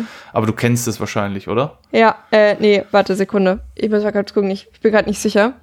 2005, also ein Jahr später, ist ein äh, Spiel erschienen, The Punisher, basierend auf der Comicvorlage, aber mit der Stimme von Tom Jane. Also aus dem ersten Punisher-Film. Und das hatte ähnliche Szenen. Da hast du, also das war noch schlimmer eigentlich, was das anging. Du konntest da die Gegner, die du hast, konntest du quasi packen und an bestimmten Environmental, also Umgebungsplätzen, konntest du die quasi foltern und verhören. Also du hast die dann quasi zum Beispiel über so ein Haifischbecken gehalten und konntest auf Tastendruck den immer weiter runterlassen und wieder hochziehen, bis du in so einer äh, quasi in so einem in so einem Feld warst. Da war so ging so eine Leiste auf und wenn du dieses Feld getroffen hast, dann ist der quasi mental gebrochen der Gegner und hat dann irgendwas verraten zum Beispiel. Und wenn das halt Gegner waren, die dir was zur zum Spielverlauf gesagt haben, die wurden speziell gekennzeichnet, dann haben die halt gesagt irgendwie du musst da und da hin und da ist das und das. Und wenn das andere Gegner, wenn du das mit anderen Gegnern gemacht hast, die dir eigentlich nichts zu sagen hatten, dann waren da manchmal welche dabei, die dann was gesagt haben wie I have kids oder sowas oder I have a family oder ähm, I don't wanna die. Und dann hat es so ein, so ein Flashback getriggert und dann ging das, hat es quasi so nachgehalt und dann kam auch so eine Comic-Seite aus einem Film und das hatte auch so einen moralischen Einschlag. So, das war dann so dieser Weckruf hier, äh, mach dir mal bitte klar, was du gerade machst. Du folterst hier gerade jemanden zu Tode Ja, und ähm, hat aber auch null Gravitas und null Substanz gehabt, weil du warst der Punisher und du bist da durch und deine Aufgabe war, die alle umzu, umzunieten. ja, Und so ähnlich fand ich es eben in The Suffering auch. Das Spiel will dir dann immer so den erhobenen Zeigefinger so ein bisschen unter die Nase halten, sagt aber im nächsten Moment hier, jetzt musst du aber wieder umbringen. ja, Das passt, das passt einfach nicht. Diese sogenannte ludonarrative Dissonanz ist in dem Spiel, finde ich, einfach relativ groß. ja, Weil das, was du an Entscheidungen triffst, wird im nächsten Moment sofort wieder kaputt gemacht, weil letzten Endes bist du einfach ein, sollst du ein Badass-Charakter sein, der hier gegen Monster kämpft. ja. Ja, total. Also man hat nicht die Chance hier oder ja, doch, man kann auch an einigen Sachen wirklich vorbeirennen, aber ich glaube nicht, dass man da so richtig durchkommt, ohne irgendjemand umzubringen und da wirklich mit einer lupenreinen Weste rausgehen kann und dann auch sein, sein Ende, das man nicht zerbrochen hat, genießen kann, weil wie du sagst, man bringt da schon reichlich um. Und was wir noch gar nicht erwähnt haben, Talk sagt ja auch nichts. Ne? Ist Genau. ein stummer Protagonist. Er sagt keinen Ton. Am, am Anfang wird sogar noch gesagt, ja, er hat vor Gericht gesagt, er hätte einen Blackout gehabt und so. Da wird noch so angedeutet, dass er schon auch Stellung genommen hat und nicht einfach nur geschwiegen hat vor Gericht. Also er scheint ja auch sich irgendwie verteidigt zu haben, aber das kommt im späteren Spiel überhaupt nicht mehr raus. Er ist einfach nur stoisch und wenn man ihn so in den ersten Sekunden sieht, denkt man, ja gut, er hockt sich jetzt in seine Zelle und er sitzt noch genauso da, wenn der Pfarrer kommt, um ihm die letzte Ölung zu geben und sie ihn dann irgendwie zum elektrischen Stuhl führen. Ja, das ist halt auch, wir erfahren alles, also natürlich aus den Flashbacks, aber halt auch eben viel über alle anderen, weil Chalk an sich erzählt uns nichts über sich. Ähm, und da sind wir Teil schon dann halt auch auf die anderen Leute angewiesen, dass die nochmal so ein bisschen Kontext auch reinbringen. Und gerade halt am Anfang war es irgendwie schon auch, also es war auch irgendwie so, so ein Edge-Dort-Ding, als dann alle gesagt haben, oh, und der ist so krass und der hat dieses und jenes gemacht, so. da ich mir auch so, ach, come on. Als hätten irgendwie alle schon bundesweit davon gehört, dass er irgendwie drei Leute umgebracht hat. Also ist schon schlimm, aber ich sag mal so, in Amerika werden halt auch häufiger mal Leute erschossen. Also keine Ahnung, ob das eigentlich auch so doll die Welle machen würde, dass dann irgendwie die Insassen auf so einem komplett abgeschirmten, auf so einer komplett abgeschirmten Insel das alle mitbekommen und sich schon darauf freuen, dass endlich dieser ultra krasse Typ vorbeikommt. Hast, hast du diesen einen Satz mitbekommen? Der ist mir nämlich jetzt, als ich dieses, äh, diese eine Retrospektive geschaut habe, noch aufgefallen. Das sagt ja einer von diesen Leuten, die jetzt am Anfang da in diesen Zellen sitzen, wo er dann auch dazu kommt, sagt ja, he shift half the Aryan Brotherhood over at bla bla bla. Also der deutet an, dass Torque quasi eine, äh, also eine neonazistische Vereinigung, die es ja wirklich gibt in, oder gab in Amerika, die Aryan Brotherhood, dass er die quasi alle umgenietet hat und dass er deswegen jetzt dahin versetzt worden ist. So kann man es mm. zumindest deuten. Also das ist nur ein kleiner Satz. Das ja. ist nur, die unterhalten sich am Anfang, ne? Diese, diese drei ja, Typen, wenn er kommt. Oh, der berühmte Talk und so, ne? Und da sagt dann eben der POC von denen, die da dabei sind, sagt halt, ja, äh, laut Gerüchten hat er halt irgendwie da die Aryan Brotherhood ordentlich dezimiert. Scheinbar auch in einem Knast, das wird aber nicht erwähnt, aber sagt halt over at bla bla bla. Also es klingt so, als wäre das ein anderer, ein anderes Gefängnis gewesen. Und jetzt ist er halt hier in seiner Endstation sozusagen. Ja, es wird, glaube ich, auch von anderen NPCs schon erzählt, ähm, dass die schon mal zusammen irgendwie im Knast waren mit irgendjemandem. Also er war auch schon mal im Gefängnis. Aber das kann sein. Aber ich, ich konnte auch mit der Vereinigung tatsächlich nichts anfangen. Deswegen glaube ich, habe ich diesen Satz einfach überlesen. Aber auch das wäre ja eigentlich interessant für sein Character Building oder würde ihn ja auch, also halt eben zu sagen, ja, oder würde vielleicht auch das gute Ende irgendwie erklären, weil der bricht ja auch ein weißer Mann bei denen ein, das sieht man ja auch, warum vielleicht dann dieser weiße Mann seine Familie umgebracht hat. Und das würde ja auch vieles irgendwie erklären. So könnte man sich ruhig nochmal irgendwie so zwei Minuten Zeit nehmen, dass irgendein anderer NPC einem das nochmal unter die Nase reibt, dass man das gemacht hat oder so, dass doch wirklich alle mitbekommen. Aber es ist halt auch kein gutes Storytelling irgendwie, ne? nee. wenn das in einem Nebensatz fällt und dann kriegst du es vielleicht nicht mit oder bringst den direkt um und dann kriegst du es gar nicht mit und so. Ja, also ich kann halt kein Highlight Schlüssel, alles. Meine Schlüsselpunkte meiner Geschichte irgendwie nicht über sowas erzählen. Das kann sich ein Elden Ring oder sowas leisten, das eh so eine dermaßen verschachtelte, verworrene und unwichtige Geschichte, der sagt, okay, entweder du liest die 87 Dokumente, die überall rumliegen, oder du lässt es und du kriegst halt nichts von der Geschichte mit. Aber hier geht's ja schon um was. Ja. Das Spiel will uns ja schon irgendwie in die Geschichte rein ziehen und reinsaugen, aber das schafft es halt nicht, indem es irgendwie in zwei Nebensätzen, die vielleicht 90 Prozent aller Spielenden überhören oder gar nicht mhm. mitbekommen, das dann irgendwie so anreißt und dann sagt, ah, pass auf, aber der hat aber kurz das gesagt und da könnte man sich ja ableiten, das und so. Nee, das, so funktioniert für, für mich dieses Spiel ja. nicht.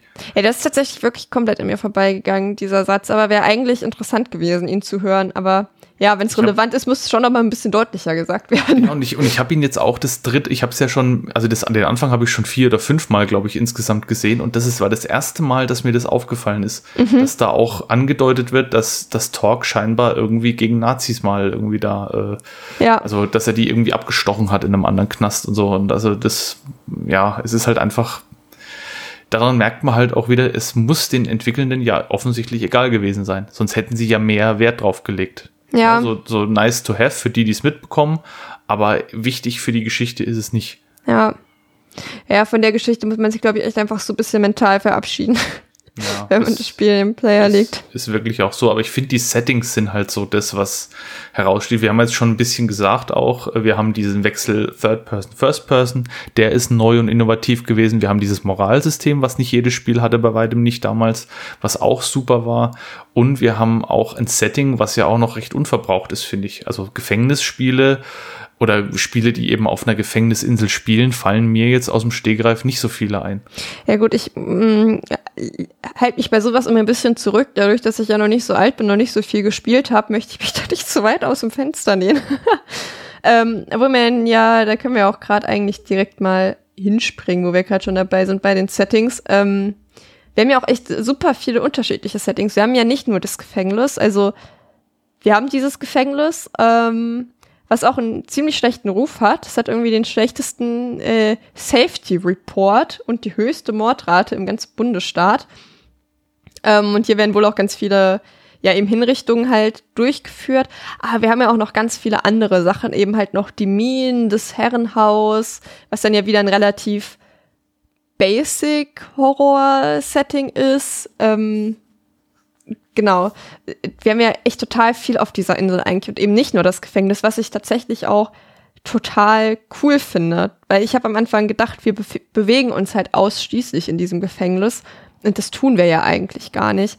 Aber hat ja das Gefängnis allgemein gefallen als Setting. Er hat schon gesagt, ist eigentlich cool, prinzipiell, aber hat sie auch in der Umsetzung gut gefallen? Also muss ich, ich muss sagen, es war mein persönliches Highlight vom Spiel. Mhm. Alles, was danach kommt, vielleicht abgesehen von dem Herrenhaus, fand ich irgendwie deutlich unterwältigender als das Gefängnis. Ja.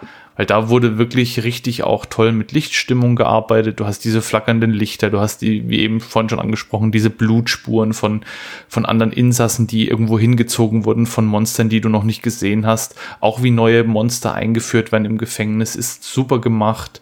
Ähm, auch wie Talk aus seiner Zelle ähm, entkommt ist mhm. ja auch geil, ne? Das Licht geht aus, dann geht's an, dann siehst du irgendein Wesen vorbeihuschen, was mit offensichtlich mit irgendeiner Klinge an deiner Gefängnistür entlang fährt und die Tür einfach quasi zerschneidet und so mhm. kommst du dann frei, ne? Und das, das haben sie schon richtig gut gemacht. Also das, ich finde, der Anfang und dieses erste Szenario im Gefängnis, was ja doch verhältnismäßig lange geht, fand ich. Also mhm. Also du bist da schon, finde ich, ich weiß nicht, wie lange warst du? Ich würde mal sagen, so eine Stunde vielleicht. Ja. Halb sowas. Ja, man kommt ja auch noch mal zurück. Genau, man kommt auch noch mal zurück, aber gerade auch am Anfang äh, verspricht dieses Spiel mit diesem Gefängnis schon einiges, was es dann, wenn man jetzt mal auf die Szenarien schaut, finde ich später nur noch bedingt einzulösen vermag. So ging es mir zumindest. Ich habe auch am Anfang gedacht, wow, geil, das geht richtig gut los, die Atmosphäre ist dicht, die Monster kommen dann, ähm, diese, diese NPCs, diese, diese ähm, Gefängniswärter und so, die dann halt, wie du sagst, erst sagen, hier, bleib mir weg und dann sagen, ja, so schlecht bist du ja scheinbar gar nicht. Äh, Schwamm drüber, dass du deine Familie umgebracht hast, kann ja mal passieren, ne? Shit happens, lass uns danach ein Bier trinken gehen, so ungefähr. Und das haben sie schon relativ gut gemacht, finde ich. Auch dieses, ne, die, wie der Gore äh, eingesetzt wurde in dieser Mensa oder was das da ist, also diesem Speisesaal, mhm. der fast komplett mit Blut zugeschüttet ist und äh, auch wirklich so von Klecksen über, über also so gezogene Blutspuren, ist auch so sehr viel verschiedene äh, Designs, sage ich jetzt mal, bietet in dem, in dem Gore, das passt einfach alles ziemlich gut. Und dann siehst ja. du das in diesem flackernden Licht, dann hast du diese Monitore, wo du dann irgendwelche Monster siehst, die sofort wieder verschwinden. Und das passt so gut zu dem Setting und ist so toll umgesetzt. Da habe ich wirklich gedacht, wow, geil, ich habe so Bock auf das Spiel. Und da wird man, muss man fairerweise sagen, im Verlauf des Spiels, gerade auch wenn man diese Minen, die du gerade angesprochen hast, dann betrachtet, mhm. oder auch diesen Wald, in dem man unterwegs ist, das ist schon deutlich, deutlich unterwältigender. Was auch in der Grafik liegt aus meiner Sicht natürlich natürlich, die halt zu der damaligen Zeit noch recht eingeschränkt war und die halt in so eingeschränkten Räumen deutlich besser funktioniert als in einem freien Szenario, wo man halt Bäume und Himmel und, und Wälder und sowas hat. Aber insgesamt, ähm, ich fand, es wird nicht mehr so geil wie im Gefängnis. Das Herrenhaus und die Psychiatrie geht noch in die Richtung. Das war das zweitcoolste Szenario aus meiner Sicht. Ja. Aber das Herrenhaus, äh, äh das Gefängnis ist schon das Highlight. Ja, total. Also ich fand es auch richtig cool. Es ist unfassbar atmosphärisch und es passt halt auch irgendwie zu der Story. Halt total gut, weil irgendwann dachte ich mir auch so, okay, was soll denn noch alles auf dieser Insel passiert sein? Ich meine, ist irgendwie ganz nett, dass man zwischendrin auch mal am Strand unterwegs ist und sowas. Ähm, aber irgendwie hätte ich es halt auch nicht gebraucht. Das ist nicht das, wonach ich frage, wenn ich so ein Spiel in Player lege, dass ich gefühlt einmal so eine Inselrundfahrt mache und dann noch ein bisschen ja, wie gesagt, so am Strand unterwegs bin oder am Leuchtturm oder whatever. Es war irgendwie so, ja, nett. Aber ich hätte tatsächlich auch fast mit dem Gefängnis und so zwei, drei weiteren Szenarien vielleicht noch und ich wäre damit zufrieden gewesen. Also gerade so die Minen, ähm, in dem, also in den Minen, da haben halt praktisch ähm, ja, die Leute, die Gefangenen unter fürchterlichen Bedingungen gearbeitet, gab es irgendwie auch mal Zusammenbruch, Massaker und so weiter und so fort. Natürlich alles ganz fürchterlich auf dieser Insel. Und ich finde, Minen sind eigentlich, ehrlich gesagt, nie ein geiles Setting für ein Spiel. Das ist das gleiche wie Kanalisation. Mir ist das optisch in den allermeisten Fällen viel zu langweilig. Also ja, es hat irgendwie so den Reiz, dass man einen eingeschränkten Raum hat, dass irgendwie so ein bisschen klaustrophobische Stimmung ist aber ich finde es eigentlich immer langweilig. Das, da fehlt mir irgendwie immer so ein bisschen, vor allem, da ist ja auch nichts Spannendes in den Minen, ist ja irgendwie nicht so, wir vor einiger Zeit The Forest gespielt, wo zumindest immerhin mal so ein paar Areale sind, wo man ein paar Sachen findet, wo irgendwas Cooles zu finden ist. Ähm, und das hast du hier ja auch alles nicht. Das sind halt wirklich einfach schnarch langweilige Minen. Da gibt's auch noch so random halt ein Zweiter Weltkriegsbunker. Das darf man halt auch nicht vergessen, ne? Na, also halt Zweiter Weltkrieg, Nazis und so, das ist da alles auch noch mit drin. Ja, das stimmt. Das, das geht halt so ein bisschen in die Geschichte mit rein. Ne? Die, wir haben ja schon gesagt, äh, werden ja gleich noch über die Gegner sprechen, aber die Gegner orientieren sich ja an Hinrichtungsmethoden und auch an der Geschichte dieser Insel, sowohl vor dem Bau dieses Gefängnisses als auch danach. Und da äh, sehen wir immer mal wieder auch Szenen, bekommen in diesem Bunker dann auch über Poster und sowas und über so kleine Dokumente, die man da, glaube ich, findet, bekommt man auch immer noch mal so ein bisschen was mit. Aber es ist halt alles so, das wirkt alles so reingeworfen. So, ne, warum ist das jetzt damit drin? Ich meine, klar, ich weiß schon, es geht um die Geschichte, aber warum brauche ich da jetzt so einen Bunker? Warum muss ich denn da jetzt in so einem, in so einem Untergrundsystem unterwegs sein, was letzten Endes auch wieder nur so ein bisschen das Gefühl gibt, dass man damit das Spiel strecken wollte. Ja. Und, und wollte, ne? Wir brauchen noch irgendein Szenario, was können wir jetzt noch nehmen? Wir haben nur das Gefängnis, wir haben dieses Herrenhaus und wir haben draußen irgendwas. Und es ist ja auch so, es ist ja nicht so, dass es keine Spiele gibt, die mit einem Waldszenario was Geiles machen im Horrorbereich. Man kann mit einem Wald ja richtig geile Sachen machen, aber das macht das Spiel halt nicht. Das ist einfach nur, es sind ein paar Bäume, der Weg in der Mitte, dann kommen hier mal ein Monster, dann kommt da mal ein Monster und die, gegen die kämpfst du und dann bist du wieder im nächsten Areal und da, da, da wird keine Atmosphäre oder so aufgebaut. Die Atmosphäre passiert in erster Linie in dem Gefängnis und im Herrenhaus. Ja. Das sind die atmosphärischsten Teile vom Spiel, finde ich. Und der Rest ist so Füllmaterial, so ein bisschen. Ja, ich, ich bin da so ein bisschen im Zwiespalt zwischen, ich finde es cool, dass wir irgendwie noch mehr gezeigt bekommen als nur das und gleichzeitig auch hier ist es einfach ein bisschen zu viel. Da hätte man vielleicht irgendwie zwei, drei weitere Settings halt rausschmeißen können, dann vielleicht nur noch mal den Leuchtturm und dann nur noch mal irgendwie dieses Schiff am Strand oder irgendwie die Minen ein bisschen kürzer, nur so als praktisch Ort, um von A nach B zu kommen, dass man da mal kurz durch muss oder so. Aber es sind dann ja schon auch noch mal lange Areale, die man dort dann halt verbringt, also jetzt gerade in den Minen. Und das jetzt halt dann irgendwie doch nicht gebraucht. An sich finde ich das cool, dass die Insel ein bisschen vielseitiger gestaltet ist, aber man verbringt dann zum Teil, das heißt vielseitiger gestaltet, aber dass wir halt verschiedene Settings nochmal dort auch haben, aber dafür ist es halt eigentlich eben nicht vielseitig genug gestaltet, dass diese Settings so interessant wären, dass es sich lohnen würde, da Ewigkeiten äh, drin rumzudümpeln.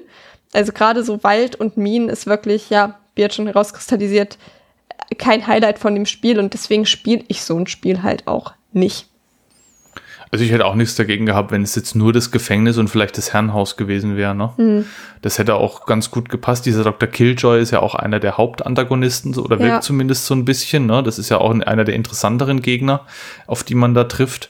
Aber mir hätte auch das Gefängnis an sich schon komplett gereicht. Wenn das Spiel so weitergegangen wäre, wie es im Gefängnis gestartet hat, hätte es ruhig auch eine Stunde kürzer sein können oder anderthalb. Es hätte mich nicht gestört.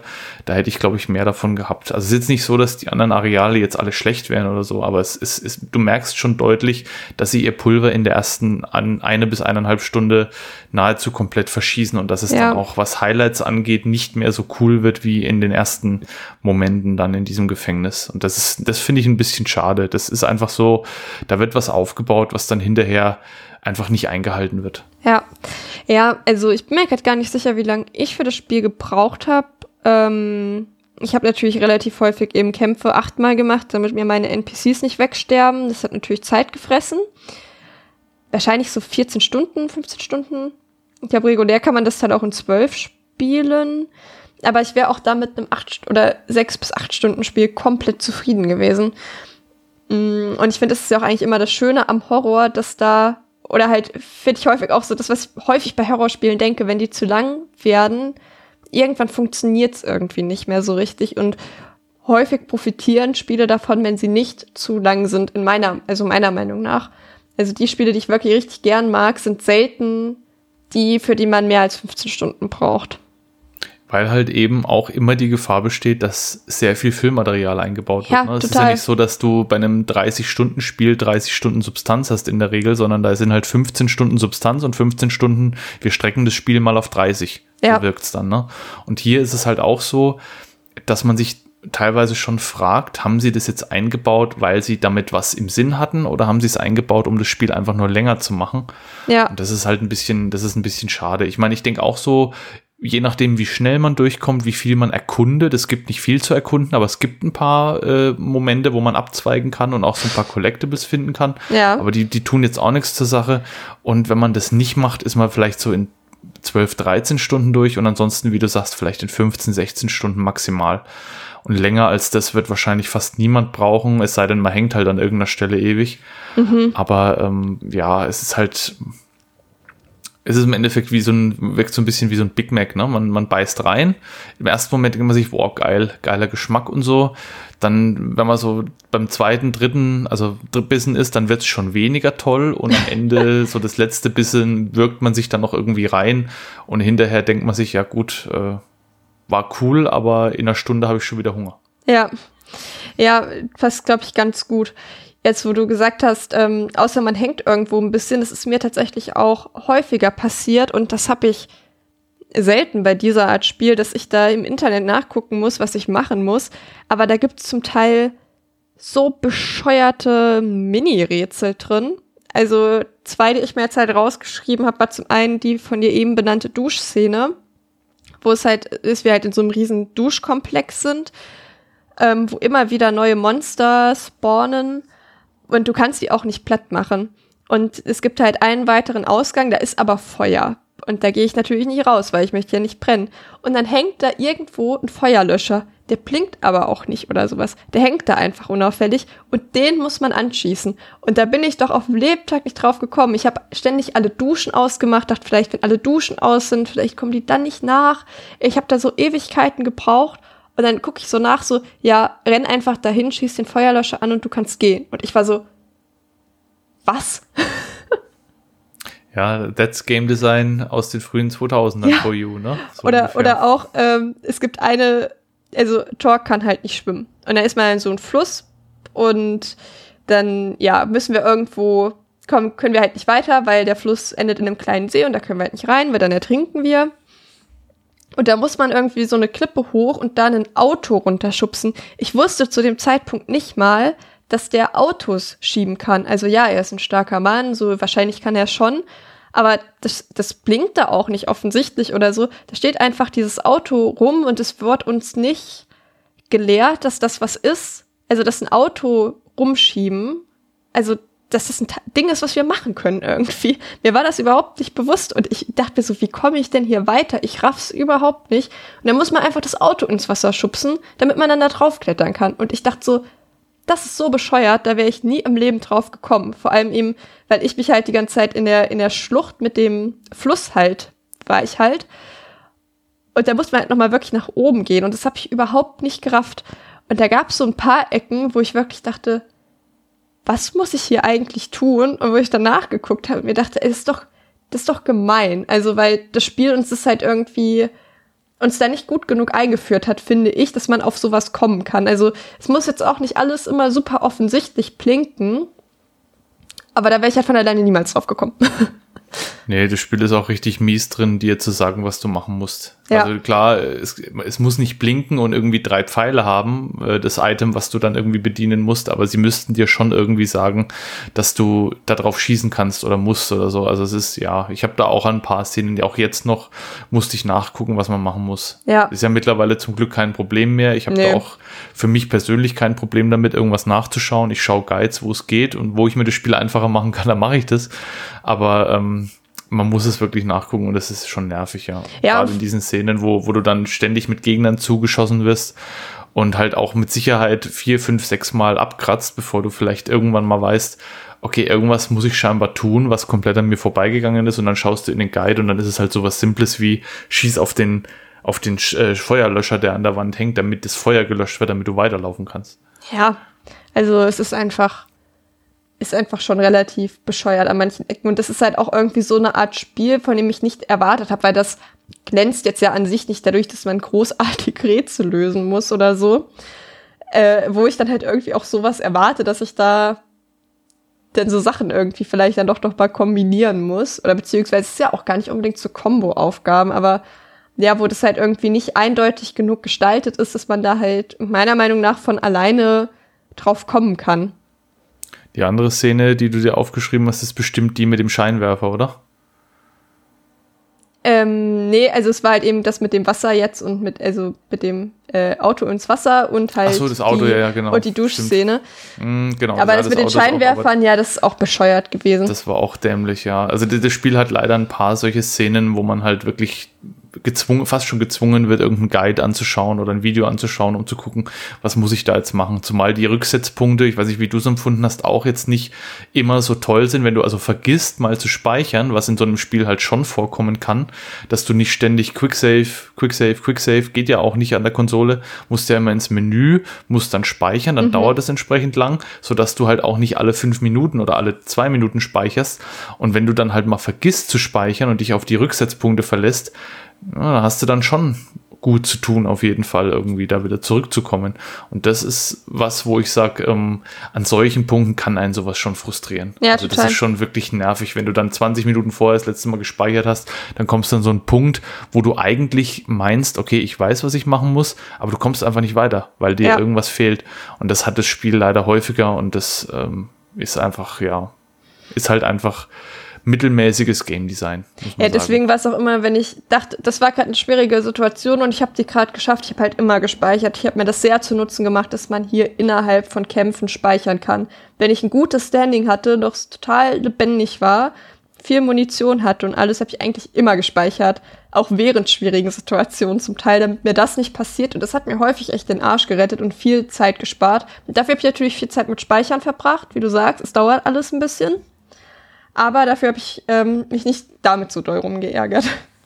Ja, es ist auf jeden Fall gut, wenn man die Frustquellen so weit wie es geht eliminiert. Es ist jetzt kein extrem frustiges Spiel, aber es hat schon seine Momente, wo man ja, halt genau. merkt, irgendwie, ähm, das geht heute deutlich besser und ging auch damals halt schon besser. Ja. Kommen wir mal ein bisschen zum Kampfsystem. Wir haben jetzt schon gesagt, dass wir sehr viel kämpfen, sehr viel schießen. Wir haben verschiedene Schusswaffen, ähm, Nahkampfwaffen, Granaten und Dynamit. Und was halt so das Besondere auch in dem Spiel ist, dass man in so einen ja, Beast-Modus wechseln kann. Wenn man genug Leute umgebracht hat, dann mutiert der so zu einem Beast einfach. ähm, und kann dann noch mal ein bisschen zackiger die anderen Gegner umbringen. Und das fand ich eigentlich ein ganz cooler Modus. Man muss halt rechtzeitig wieder rausgehen, sonst stirbt er for some reason. Ähm, da muss man das man so ein bisschen im Blick halten, dass man da nicht zu lange sich in diesem Modus befindet. Aber wie hat dir das Feature gefallen? Ich fand's gut ich fand auch tatsächlich gut, dass sie das so gemacht haben, so nach dem Motto, irgendwann übermannt dich die, äh, dieser Wahnsinn, der dich mhm. da befällt, komplett und du stirbst dann einfach. Das war ein, eigentlich ganz ein cooles Feature und das fand es auch nicht so störend, ähm, weil meistens setzt man das sowieso nur an den Stellen ein, wo man halt entweder von vielen oder von besonders mächtigen Gegnern überwältigt wird. Dafür ist es halt auch gedacht. Dann hast, bist du so ein, so ein Fleischberg mit Klingenarmen, also mit, mit Klingen, mit riesenlangen Klingen an den Armen und dann kannst du quasi einfach die Gegner komplett zerteilen. Alles fliegt fliegt durch die Gegend, Körperteile, Blut, äh, Gekröse und so weiter, macht also auch optisch irgendwie Spaß. Und dann, wenn dieser Ansturm vorbei ist, dann kannst du wieder umstellen, dann verwandelt er sich quasi wieder zurück und ist dann wieder der normale Talk. Von oben bis unten mit Blut besudelt dann mhm. natürlich, was auch cool ist. Ja. Aber er ist wieder der normale Talk und ja, es ist, es ist ein cooler Effekt, macht Spaß, aber jetzt auch nichts, wo ich sagen würde, dafür, allein dafür müsste man das Spiel gespielt haben. Ja, Total. Aber ich fand es auch an sich ähm, ganz einfach ein cooles Feature, um dann noch mal so ein bisschen spiciger zu machen, sag ich mal. Dann ab und zu in diesen großen Modus gehen. Ähm, da fühle ich mich auch, dann habe ich mich irgendwie total mächtig gefühlt auch einfach. Das hat bei mir richtig gut gezogen, muss ich sagen. Ich hatte halt so einen genau. riesen Fleischberg und dann erstmal schön alles klein metzeln, so mit den eigenen Händen praktisch, beziehungsweise Klingenhänden. Das fand ich schon echt cool. Das hat mir richtig viel Spaß gemacht, muss ich ehrlich sagen. Also generell das Kampfsystem dadurch, dass man an keiner Ecke, ähm, wie das bei anderen Survival-Horror-Spielen ja der Fall ist, mit ähm, Munitionsknappheit zu kämpfen. Ich habe es jetzt auf normal gespielt, also nicht auf dem ganz einfachsten Modus und ich hatte immer mehr als genug Munition. Und da kannst du wirklich einfach Kopf ausschalten und auf alles draufballern, ohne auf irgendwas zu achten, ohne irgendwie darauf Angst zu haben, dass ich jetzt irgendwie äh, zu wenig Munition habe oder vielleicht doch lieber Messerangriff oder mit der Axt, dass ich am Ende nichts mehr habe. So, nee, scheißegal, einfach Maschinenpistole und drauf da. Und das hat mir ehrlich gesagt richtig viel Spaß gemacht, dass man da wirklich bei diesem Kampf, also beim Kämpfen einfach ballern konnte. Ja, zumal ja auch der Nahkampf jetzt nicht so ist, dass du sagst, du kommst mit der, mit dem Messer oder mit der Axt irgendwie besonders weit. Ne? Das ist ja wirklich nur die absolute Notlösung. Das Spiel ja. ist ja ganz klar auf Schießen ausgelegt und äh, abseits der Schrotflinte und der Tommy Gun habe ich auch kaum die anderen Waffen benutzt, muss ich sagen.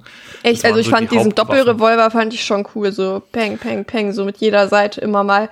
Fand ich cool die sind cool, aber die eignen sich, finde ich, oder haben sich zumindest bei mir nicht für den, für den täglichen Gebrauch geeignet. Da war die Schrotflinte einfach effektiver, war das, bis der Gegner einfach ein Stück weit an dir dran ist und dann platzt der so weg. Ja. Und bei, mit der Tommy Gun mähst du halt einfach durch ja, die Gegner durch. Das und das cool. ist schon, das war schon cool. Und hier und da mal eine Granate, aber ansonsten, also das Waffen, Design beziehungsweise die Waffenvielfalt ist jetzt nichts, wo man jetzt einen Brief schreiben würde an die Mama und sagen würde, Mama, guck mal, wie toll das Waffendesign ist, sondern mhm. es ist mehr so normales Mittelmaß. Also so Voll. gut auf jeden Fall. Die Waffen sind, sind passend, sind stimmig, machen auch Spaß, haben auch ausreichend Wumms, aber jetzt auch nichts, wo man sagen würde, boah, setzt neue Maßstäbe oder so. Also nee, normal. Das auf keinen Fall, aber dafür, dass halt eben so viel in diesem Spiel gekämpft wird, fand ich es echt schön, dass ich mir ja beim Kämpfen irgendwie nicht so viel Gedanken machen musste. Ja. Und dass man halt definitiv. eben das einfach so ein bisschen ja genießen kann, dass man halt irgendwie so ein, so ein großer, breiter Typ ist und einfach mal allen ordentlich aufs Maul geben kann.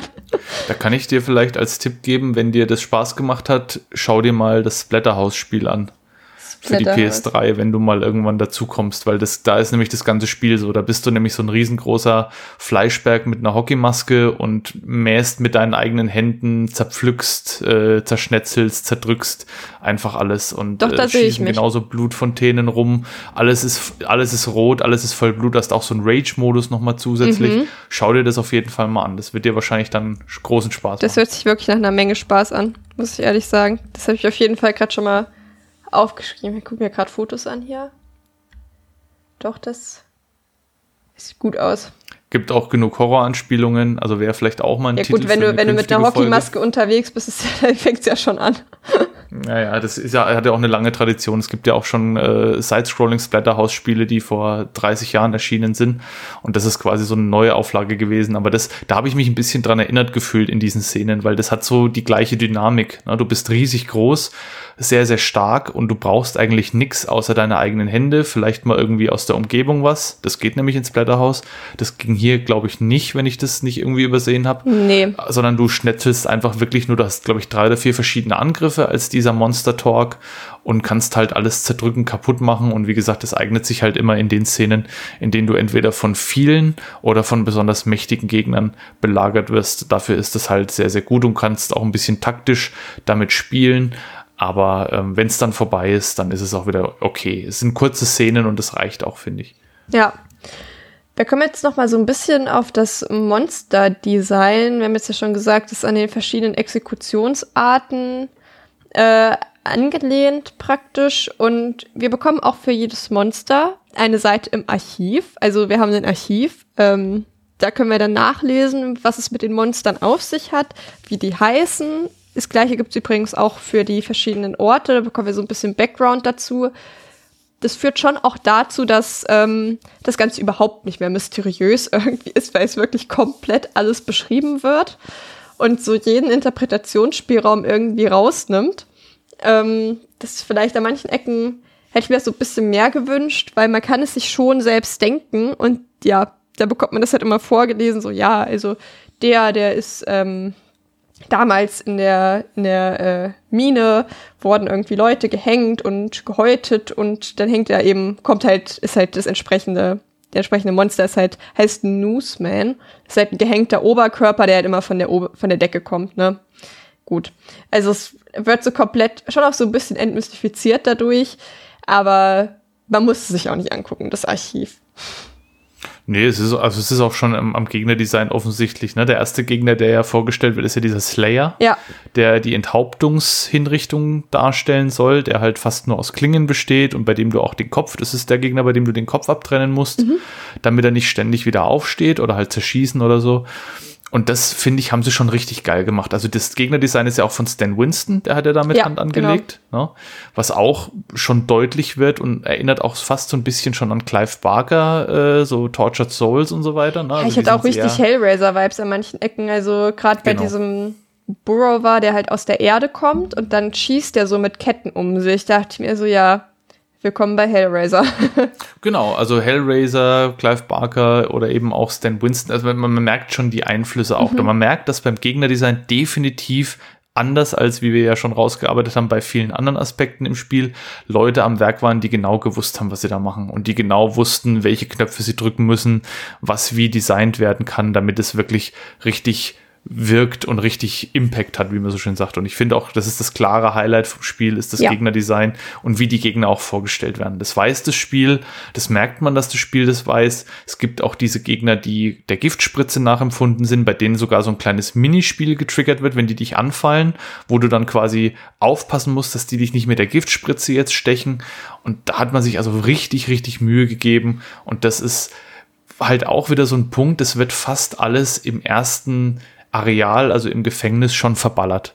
Da kommen dann zwar noch andere, da gibt's dann noch diesen Gegner mit den ganzen Gewehren, diese, der das Erschießungskommando, also Ja. diese standrechtliche Hinrichtung darstellt. Da gibt's dann auch ein paar Szenen, die werden alle gut eingeführt, mit Szenen, wie die halt eben einen Wärter oder einen Insassen irgendwie umbringen in der Cutscene.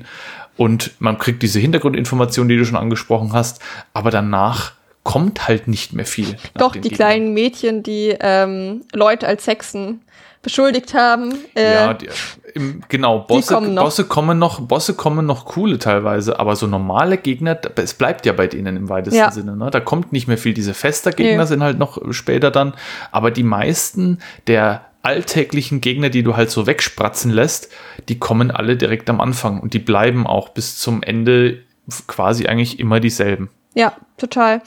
Ähm, wa- was war denn dein liebstes Monster? Welches findest du vom Design her am coolsten? Also von den Bossen her muss ich sagen Killjoy auf jeden Fall, weil der ja auch so ein Ja, bisschen da sag ich gleich plaudert noch mal ein bisschen mehr zu. Der, der, genau, da sprechen wir gleich noch mal kurz drüber.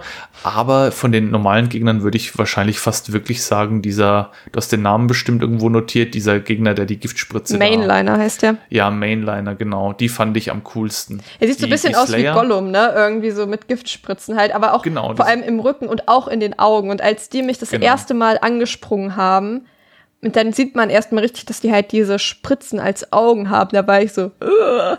Genau, das ist, die, die sind richtig geil inszeniert. Wenn die Ja. eben versuchen, dich mit dieser Spritze zu erstechen, dann siehst du die direkt und dann siehst du die Augen und siehst das Design und, und wie Torque da dagegen versucht zu kämpfen. Das ist schon, das war schon ziemlich heftig, ja. Ja. An sich fand ich vom Design her so diese Newsmans, die halt von der Decke gefallen kommen und halt wirklich nur so ein Oberkörper sind. Die fand ich irgendwie cool, aber gleichzeitig auch so verschwendetes Potenzial, weil sie irgendwie nichts machen, außer dich dann halt einmal, ich weiß nicht, würgen oder so. Und dann verschwinden die auch wieder. Ich glaube, die beißen oder so. Ja, irgendwas machen sie, täuscht. aber an sich fand ich das halt, fand ich die schon irgendwie cool. Aber ich fand auch schon wirklich so diese most basic ähm, Monster, halt die Slayer eigentlich schon auch fast mit am coolsten. Die haben auch, ja, auch irgendwas im Kopf drin stecken, hat halt irgendwie auch schon so ein bisschen echt, ja, so Body Horror, Hellraiser, whatever Vibes. Und die fand ich schon auch wirklich richtig cool. Also sind halt wirklich auch die Basismonster schon einfach cool. Und es macht dann auch Spaß, gegen die zu kämpfen. Und da, ich will nicht sagen, ich habe mich jetzt mal gefreut, wenn ich sie gesehen habe, aber das sind auch einfach echt richtig coole Designs und da bemerkt man halt auch echt einfach, wo die Mühe, ähm, wo die Mühe reingegangen ist. Definitiv. Gegnerdesign, Bossdesign, alles super abwechslungsreich, zumindest jetzt da am Anfang. Und jeder Gegner wirkt irgendwie anders, jeder hat andere Stärken und Schwächen. Das haben sie richtig toll gemacht, muss man wirklich sagen. Dann haben wir ja noch ähm, so als Gegenpart dazu, das sind jetzt ja praktisch alles die Gegner gewesen, die darauf basieren, dass Menschen, die dort halt gestorben sind, Also die da irgendwann mal eingesessen haben und dann schlecht behandelt wurden und darauf basiert es dann ja praktisch. Und dann haben wir ja noch die, die praktisch dort für das Grauen gesorgt haben, sag ich mal. Also dann wir ja den Dr. Killjoy, das ist der, der uns ähm, schon im Gefängnis einmal das erste Mal begegnet. Der war praktisch Chirurg und Psychiater in den 30ern. Und der taucht so als Filmprojektion immer mal wieder auf. Der möchte uns eigentlich behandeln, weil er uns total interessant findet. Und der greift uns per se eigentlich erstmal nicht an. Er taucht halt immer mal wieder auf und wir müssen ihn dann aber am Ende vom Herrenhaus, das ist nämlich so sein Areal, weil er dort halt eben ähm, die Psychiatrie halt eben betrieben hat, aber auch mit wirklich sehr grausamen Methoden, muss man wirklich sagen. Also die Kombo Chirurg und Psychiater in den äh, 30er Jahren ist, glaube ich, schon eine sehr, sehr gefährliche gewesen.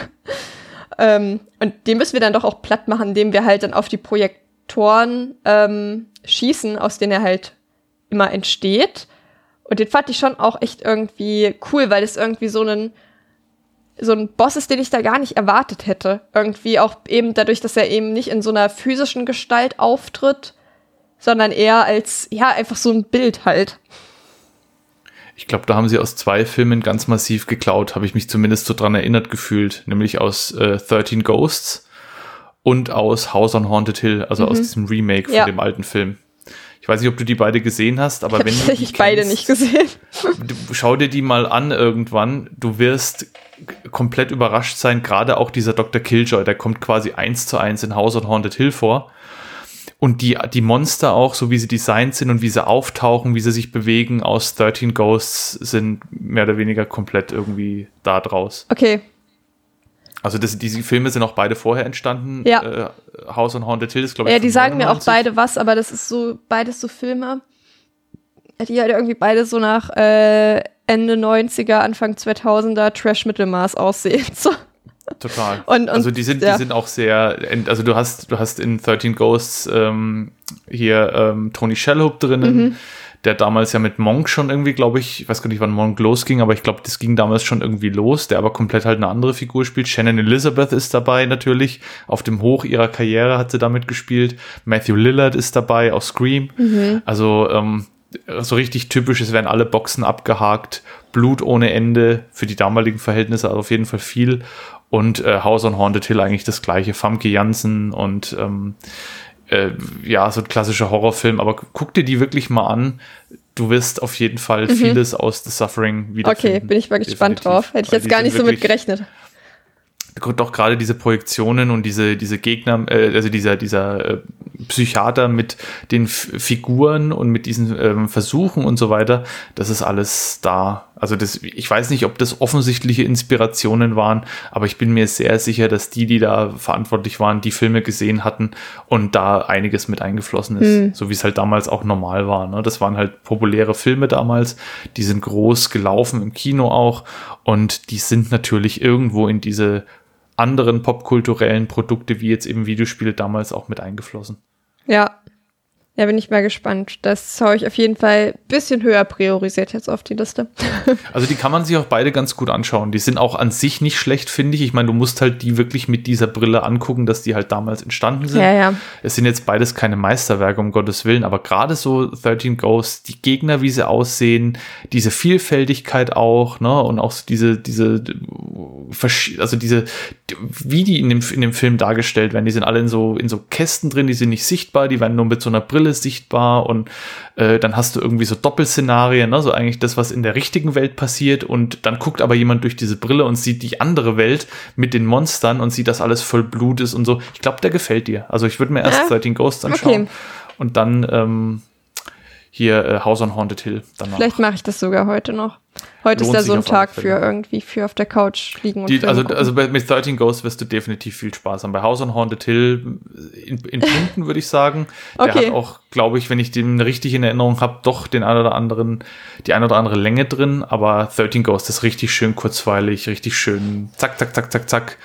Äh, passiert gleich am Anfang richtig viel und relativ wenig Füllmaterial dazwischen. Das hört sich eigentlich schon mal sehr gut an. Da gucke ich auf jeden Fall, vielleicht mache ich das sogar echt heute noch.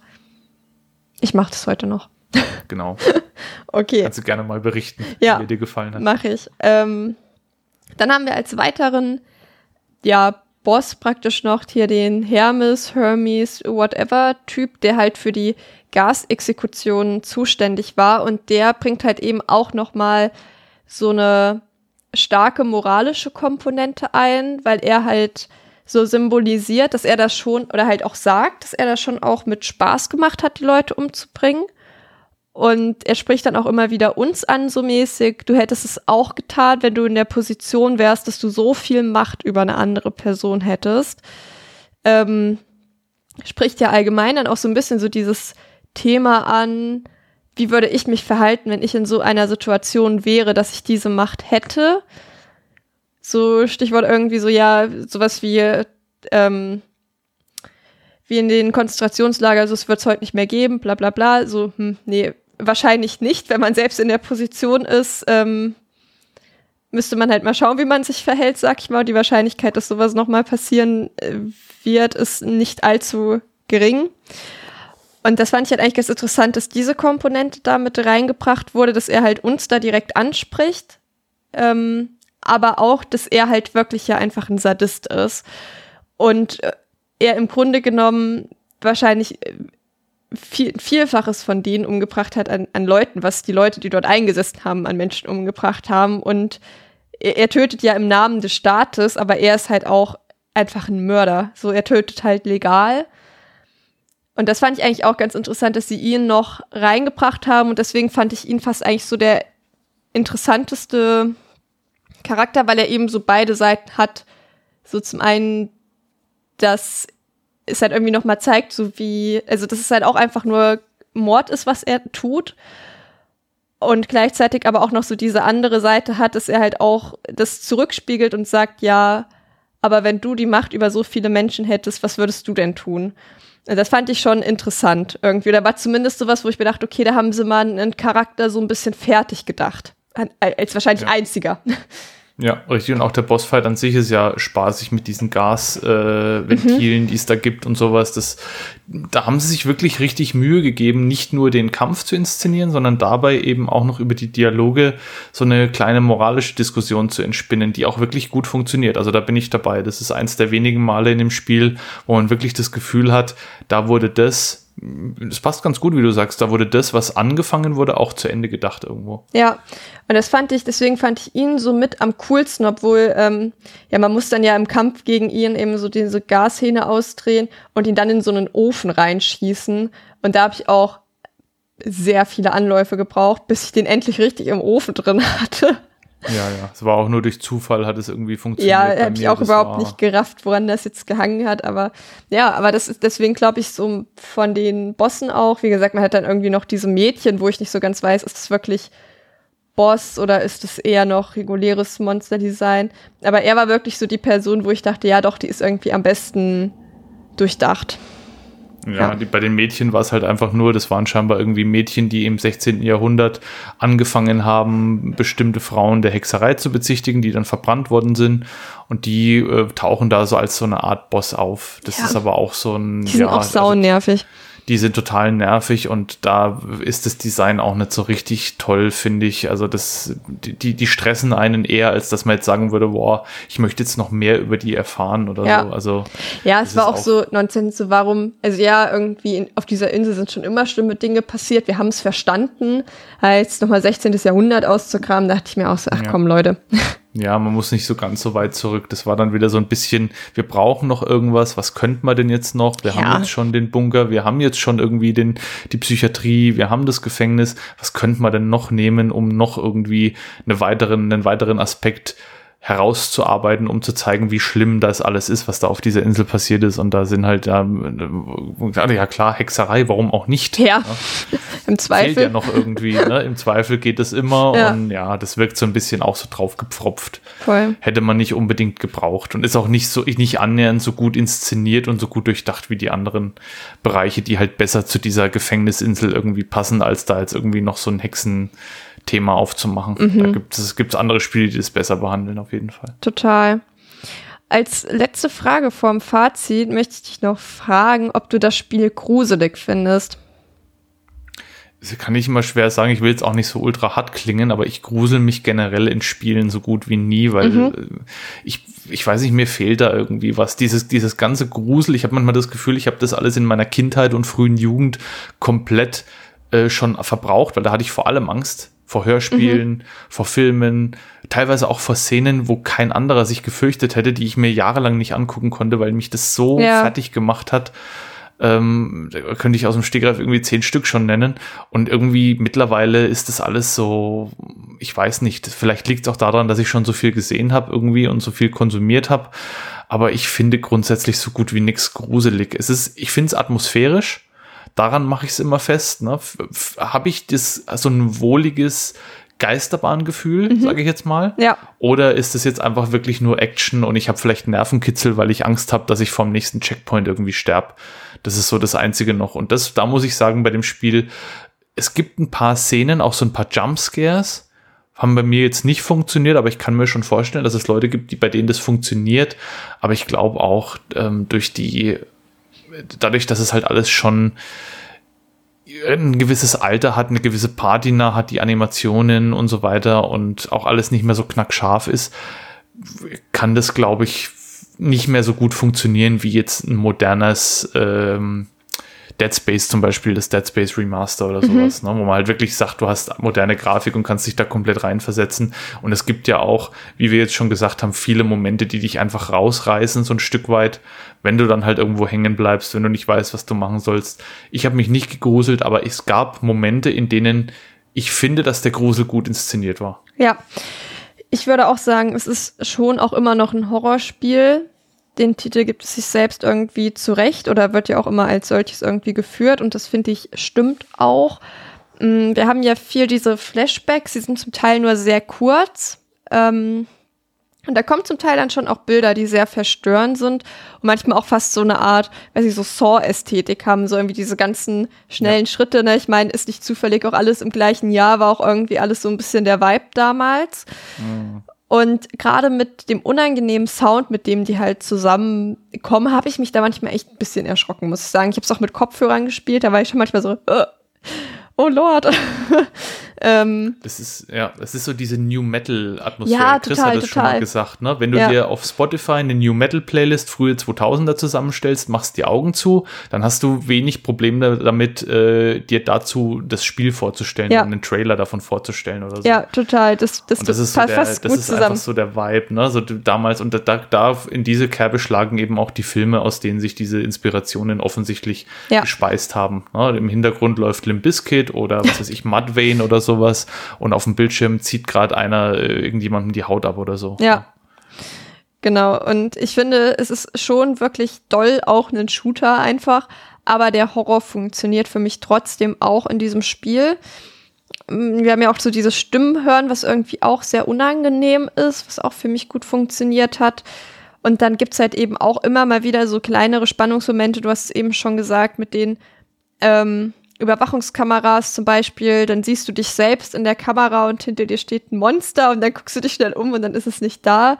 Die gibt's aber wirklich auch mehr in dem ersten Drittel oder Viertel. Mhm. Das lässt mhm. nach hinten raus wirklich sehr doll nach, eben nachdem wir das Herrenhaus eigentlich verlassen haben.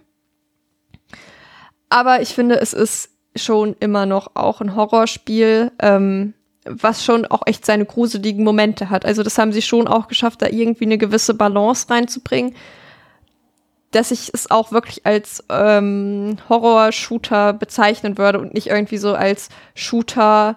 Also ich weiß, ich habe irgendwann mal, glaube ich, 4-2 gespielt, da dachte ich mir so, ja, nur weil da irgendwie alle anderthalb Stunden mal diese olle Alma da kommt, heißt es nicht, dass es das ein Horrorspiel ist. Also es war, habe ja. ich nicht als Horrorspiel wahrgenommen. Nee. Nur weil da alle Nase lang mal halt so eine Präsenz um die Ecke kommt, während ich hier schon sagen würde, das Horrorthema ist präsent und ja. ich würde es nicht als äh, rein Shooter abstempeln. Ja. Nee, definitiv. Es ist ein Actionspiel auf alle Fälle, ja. absolut.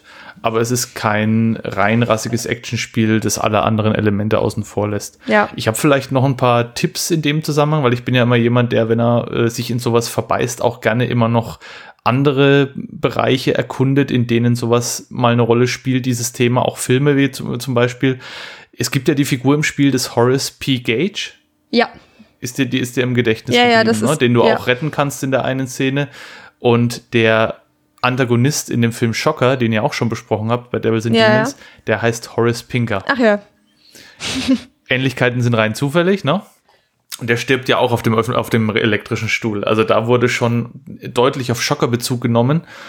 Und ähm, was man auch noch gucken kann, wenn man jetzt Bock auf so Gefängnishorror hat, es gibt einen Film namens Prison mit Viggo Mortensen, den kann ich empfehlen. Der ist zwar auch über weite Strecken leider recht ruhig, da passiert erst am Ende so ein bisschen was. Also der ist weniger actionlastig als der Film, äh, als das Spiel The Suffering schlägt aber eine ähnliche Kerbe und neben Schocker eben auch noch den dritten Teil der Haus-Saga. The Horror Show heißt der. Der komplett anders ist als alle anderen Hausfilme. Ja. Ich weiß nicht, ob du schon mal ein Haus gesehen hast. Nee, Schocker habe ich geguckt, Haus nicht. Also Haus ist ja, geht's ja um ein Haus, was irgendwie besessen wird, Ja. äh, also besessen ist oder so. Und der dritte Teil ist komplett anders. Da geht's um einen, um einen Serienmörder, gespielt von, von Brian James, also von einem, von einem be durchaus bekannten Gesicht, der auf dem elektrischen Stuhl stirbt und der dann am Ende von äh, Lance Henriksen tatsächlich gejagt wird. Und der ähnlich wie in Schocker auch als man kann fast sagen, so als Entität aller ähm, Freddy Krüger wieder zurückkommt und die Figur von Lance Henriksen und seiner Familie halt heimsucht. Und da gibt es auch die Szene auf dem elektrischen Stuhl, die ist deutlich weniger harmlos als in Schocker. Also da sieht man richtig, wie Brian James gegrillt wird auch. Ist auch richtig gut von KNB, von, der, von dem Effektstudio inszeniert. Also den kann ich wirklich sehr, sehr empfehlen. The Horror Show oder Haus 3 ist richtig toll, wenn man auf diese Art von Filmen noch, noch Bock hat. Und ansonsten muss ich sagen, ich habe geguckt, es gibt leider auch sehr wenig nennenswerten Gefängnishorror. Ja, ich bin mir gerade, äh, Ja. wüsste ich gerade spontan auch nicht. Ich habe mich aber auch nicht auf die Frage ähm, vorbereitet, muss ich sagen. Also Seed würde ich, Seed würde ich jetzt nicht unbedingt empfehlen. Der schlägt einem ja vielleicht auch noch so ein bisschen ins, Ge ins Gedächtnis von Uwe Boll. Den Ja, kann ich nicht empfehlen. Okay, wenn schon Zumal Uwe Boll draufsteht. Auch, ja, Uwe Boll hat nicht nur schlechte Filme, das muss man wirklich auch sagen. Ja. Der hat teilweise auch wirklich gute Sachen gemacht, aber Seed gehört definitiv nicht dazu. Deswegen den lieber vielleicht außen vor lassen, zumal auch in der deutschen Fassung unfassbar geschnitten. Und das, was man in der ungekürzten Fassung sieht, ist auch nicht schön, deswegen ähm, Hm. lasst den gerne aus. Aber die anderen Filme kann man sich gucken, äh, kann man sich geben, sind auch verhältnismäßig leicht verfügbar. Und abschließend möchte ich einfach sagen, The Suffering lohnt sich, würde ich sagen. Hm. Schaut rein, spielt rein.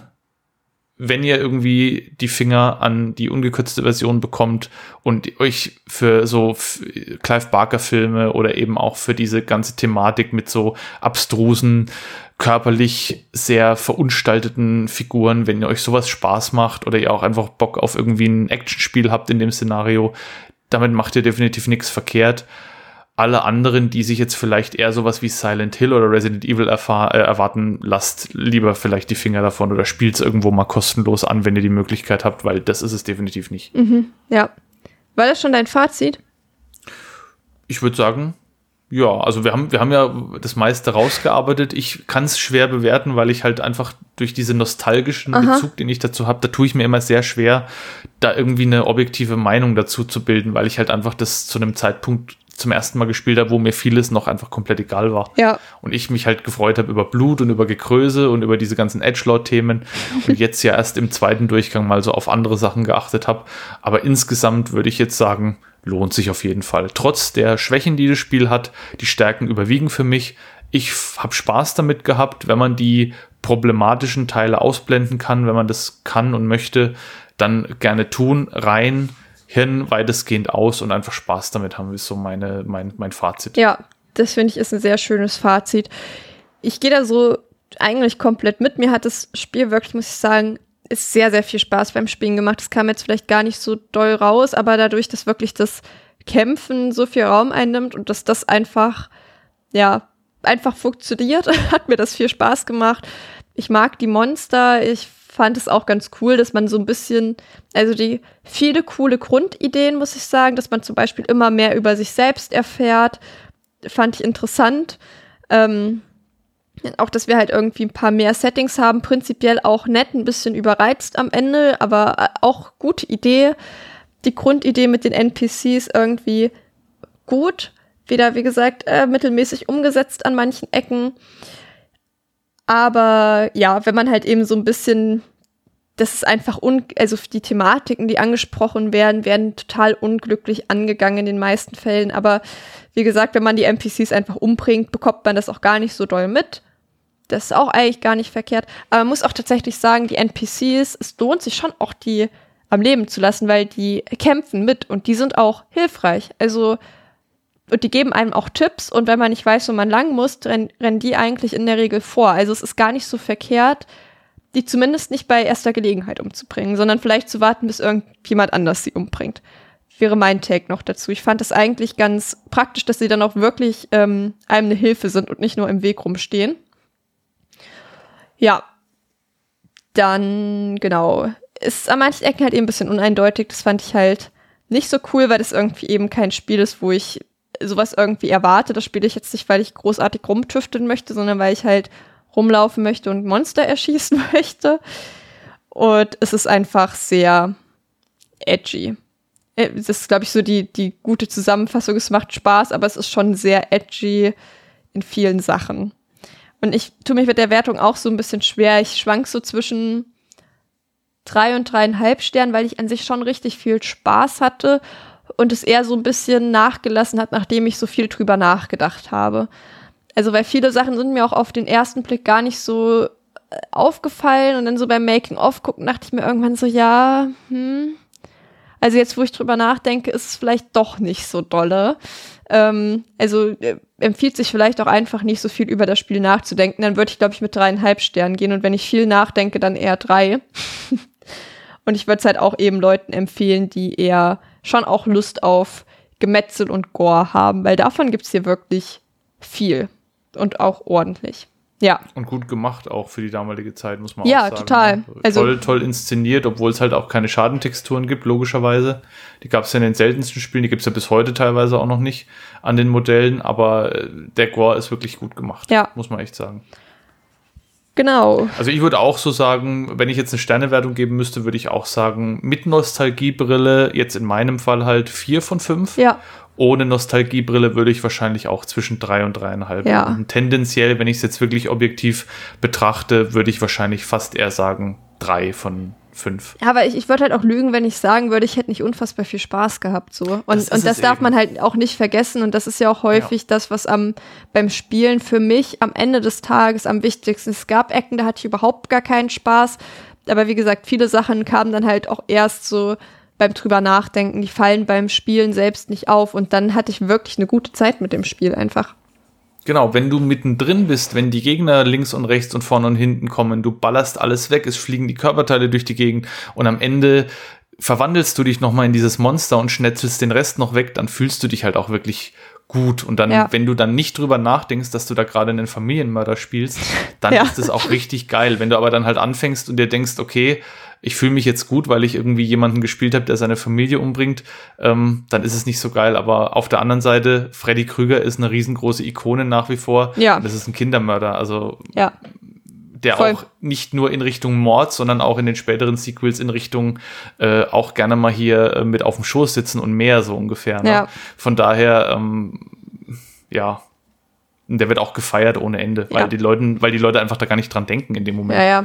Total. Das ist ja nicht, nicht, nicht das Präsente an seiner Figur, nee. sondern das Präsente ist ja, dass er tolle Sprüche reißt, die, die Tötungsmethoden und dass er halt irgendwie krass aussieht. Mhm. Und das ist, das ist beim, bei The Suffering dasselbe. Wenn man nicht zu tief reindenkt, wie du sagst, dann hat man viel Spaß damit. Je mehr man drüber nachdenkt, desto mehr bröckelt es und desto weniger wird man sich an dem Spiel erfreuen können. Ja, ich hoffe, dass ihr jetzt, nachdem ihr das gehört habt, nicht auch schon so viel drüber nachgedacht habt und wir euch jetzt den Spaß damit ähm, versaut haben. Aber wir hören jetzt auch auf damit. Äh, ich weiß nicht, ob du noch irgendwas hinzuzufügen hast. Nee, ich glaube, wir haben alles gesagt. Ähm, am besten, wie gesagt, Kopf aus, Spiel an und mhm. gib ihm. Ja, ist ein schönes Schlusswort. Ausschau auf die nächste Woche, oder äh, ich sag immer nächste Woche, dabei ist es voll die Lüge. Nächste Episode gibt's nicht, weil wir das jetzt äh, sehr spontan heute gemacht haben und ich mich ehrlich gesagt noch nicht drum gekümmert habe. Also lasst euch überraschen, was da als nächstes kommen wird. Ähm, hab so ein paar Ideen. Wir gucken mal. Aber dann, äh, Dominik, auf, an dich auf jeden Fall ein großes Dank, dass du dir jetzt nochmal die Zeit genommen hast hier und dieses Spiel mitgebracht hast, weil ich ja, wie gesagt, auch viel Spaß hatte. Und dann würde ich sagen, verabschieden wir uns. Sehr gerne, hat mir auch viel Spaß gemacht. Äh, viel Spaß an alle Hörenden da draußen und schaut mal auf Patreon und Steady und allen möglichen anderen Portalen vorbei, die es gibt. Es lohnt sich auf jeden Fall. Sehr schön. Dann bis dann. Tschüss. Tschüss.